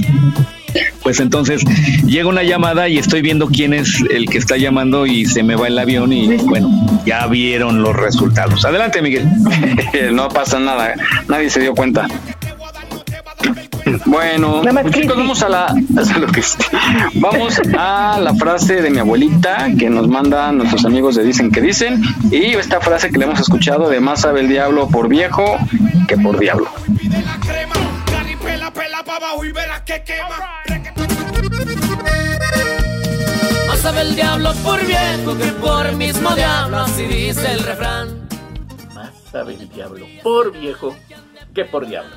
Es una expresión que utilizamos enormidad de ocasiones y que muchas veces no sabemos de dónde viene. De hecho, este tiene, una, tiene su origen en lo que es eh, un planteamiento teológico que se utilizaba, de hecho, desde la Edad Media.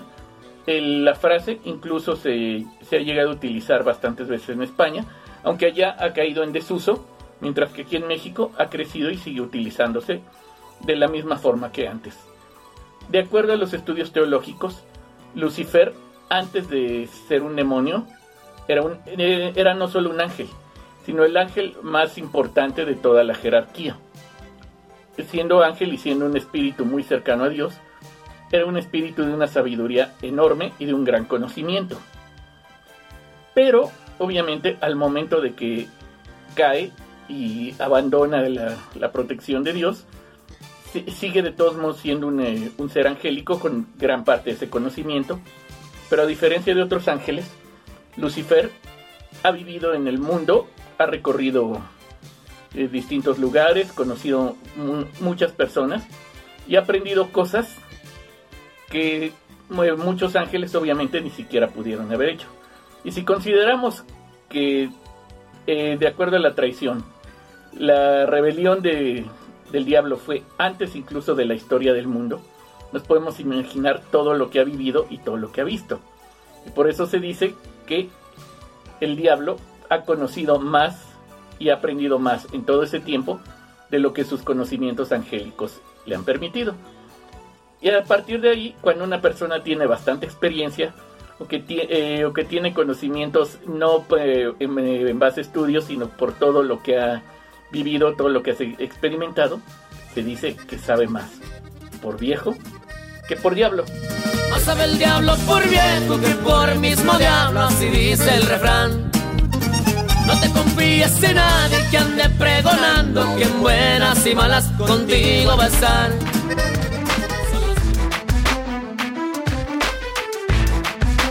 No olvides seguirnos en nuestra página en Facebook. Aquí estamos, México. En caso de sismo, no utilices el elevador. Si ya no te es posible salir, comienza el repliegue. Estar preparados puede ser la diferencia. Continuamos.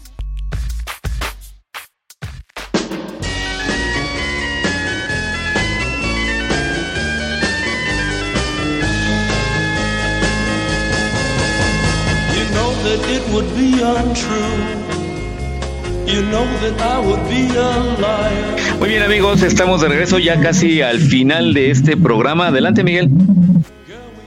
Ahí está la frase de nuestros amigos de Dicen que Dicen y pues gracias, si la, si la, sí la ocupamos sobre todo los viejos, ¿no? En la vejez, en la vejez. En la vejez. Oigan, que Lady D ya, de Lady D, el Lady Tacos ya no, ay, sí estoy más penca yo que nada. Lady Sobre todo Tacos Lady D. ya, ya dejó La su... Te pasaste, Bueno. Miguel. La- Lady Tacos ya no está donde estaba, ya está en otro lado. Ya en, en la es que se perdí, ven que tenía su changarrito acá en, en Narvarte, que tuvo problemas y que pues por respeto a sus clientes ya no está ahí, entonces está en donde siempre estaba en el centro. Este y aquí está, aquí está, aquí está. Dice Lady Tacos de canasta deja restaurante de la Narvarte por maltrato.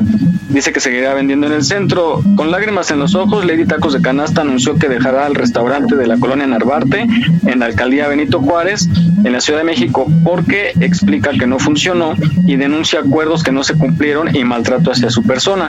Lady Tacos de Canasta se quedará en su puesto en San- Santa Veracruz, número 9, en el centro histórico, ya que Narvarte no pudo trabajar como hubiera querido. Bueno, es el comunicado que da en un video y pues bueno, muy polémica esta mujer. No sé si la vieron en, la, en las imágenes de la marcha LGTBI. No. ¿Vendiendo o desfilando? Eh, pasó, ¿no? Desfilando y venía con su bici y con este, la bandera de, de arcoiris y este, gritando, ya saben, ¿no? ¡Taco, taco, no, taco! Oye Miguel, vamos a entrevistarla, vamos allá a Santa Pues yo, Veracruz. Híjole, ahí va a ser más difícil. No, y luego si vas con tripié, ¿no vieron al reportero de No, imagen pero llevamos las cámaras pequeñas, las No, pues con el celular, hombre, el celular. Pues es para Como youtuber. página. Sí, sí, porque ahorita están bien, bien este, quisquillosos la policía de la Ciudad de México con los reporteros, ¿eh? Pero llevo la handicam. No, con el celular. Vamos a una entrevista de dos minutos. Sí, ¿para qué nos arriesgamos? Y les pasamos. Y yo quería ir acá a Narvarte, pero pues ya no está. Este, ya que le escribí, pero alguien le maneja sus redes y su WhatsApp que me, me preguntó que creo que querían las preguntas por escrito. Le dije, no, pues no. Lady Tepache. Ya es más Ah. famosa, ya no, ya no, ya no Sí. acepta nada más así. Sí, caray, Pues es que así como que vamos pasando. Prepara los tacos, y luego entrevistas y televisión y bla, bla, bla. Hace Ya muchas no creo que los haga ella. Ya no, No, creo que tiene, los haga tiene, ella. sí los hace ella. Eh, bueno, al menos los videos que sube cuando se conecta. Y obviamente tiene gente que le apoya, incluso en redes y grabándole. Pero sí hace muchas cosas, ¿eh? Sí sale y un día está aquí, el día de mañana está en Oaxaca y de repente está en el norte. Envía tamales, hasta- digo tamales. Tacos y canastas. No, bueno, sí, ya, ya, ya tienes hambre. Te- tecos en Estados Unidos eh, y, y anda muy activa. Entonces, pues sí vale la pena entrevistarla, ¿no? Saludarla. Bueno, pues llegamos al final de este programa. Muchas gracias. Eh, esperamos que se hayan divertido porque nosotros sí. Sí. Bastante. Eh, algunas cosas no las escucharon, pero la próxima semana se las vamos a poner para que se rían con nosotros. Bueno, muchísimas gracias y nos despedimos, Rosy. Cuídense mucho, amigos, radionautas, por favor no bajen la guardia. Este, usen cubrebocas, lávense las manos, salgan lo menos posible. Y pues en casita están los días lluviosos, hay que guardarnos, ver una peliculita. Gracias. Claro que sí, el día sí está como para no lavar, dijera algún Jaime. Jaime. A ver, película. bueno, eh, Shirley. Así es, cuídense mucho, que tengan muy bonito fin de semana. Cuídense, de verdad, de verdad, no bajen la guardia. No estamos todavía ni cerca de terminar con esta pandemia, así que por favor, cuídense mucho. Les mando un beso y un abrazo a todos. Gracias. Gracias, Jaime. Pues cuídense mucho, eh, no laven el día de hoy, como dicen, este, vamos a, a quedarnos en casa, a ver una película o algo así. Y pues nada, cuídense mucho, sigan eh, guardando la sana distancia y, y aplicándose la vacuna a los que ya les, a los que les está correspondiendo. Ahí les mando un saludo a Los Ángeles, México, mi motogrupo, que la próxima semana ahí les paso una información de, de, de un evento que tenemos programado. Saludos. Nada, aquí. Buen Claro fin sí. de semana a todos. Gracias, cuídate mucho y pues yo me despido también. Igual eh, vacúnense, eh, sigan con las medidas, no eh, se descuiden, por favor, vayan a reuniones, lo que sea, pero cuídense mucho. Entonces nos escuchamos la próxima semana y saludos a todos los que cumplen años y a la gente de Los Ángeles, California y a Inglewood también. Muchos abrazos por allá. Bueno, adelante Jesús. Pues eh, llegamos tristemente al final de este programa. Como tú bien dices, Miguel, Sí. esperemos que se hayan divertido. Nosotros sí nos divertimos. Estuvo muy bueno, Y, sí. Y obviamente, pues eh, gracias, Vane, Shirley, Mary. Un saludo a Mary, a Chelsea, a Marijó, a Sophie, a Naomi y pues Rosy Pastén y Shirley que estuvieron aquí con nosotros. Ah. Muchas gracias. Miguel y Jaime también, muchas perdón. gracias. Y el público que nos Jesús. escuchó, muchas gracias. Nos vemos en ocho días. Hasta la próxima. Bye. Bye bye. Con es suficiente. Brilla y dale por la de repente.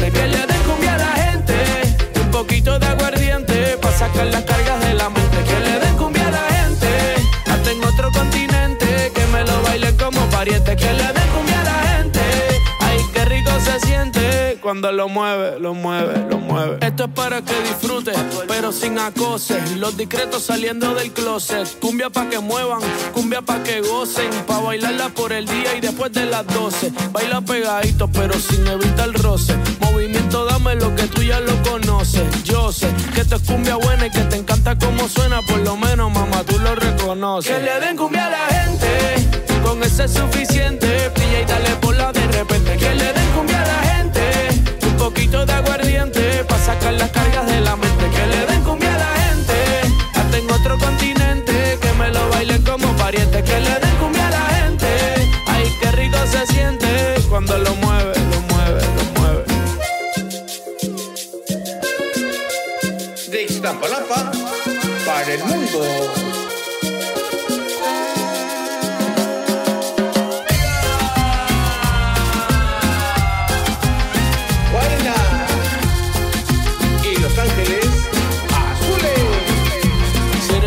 Que te gusta bailar, de la que empieza y no quiere parar. Aquí te trajo un regalo especial y ahora tú vas, tú vas, tú vas a sudar. La temperatura caliente. Estás escuchando Radio Yus, transmitiendo desde la Ciudad de México a través de www.radioyus.com.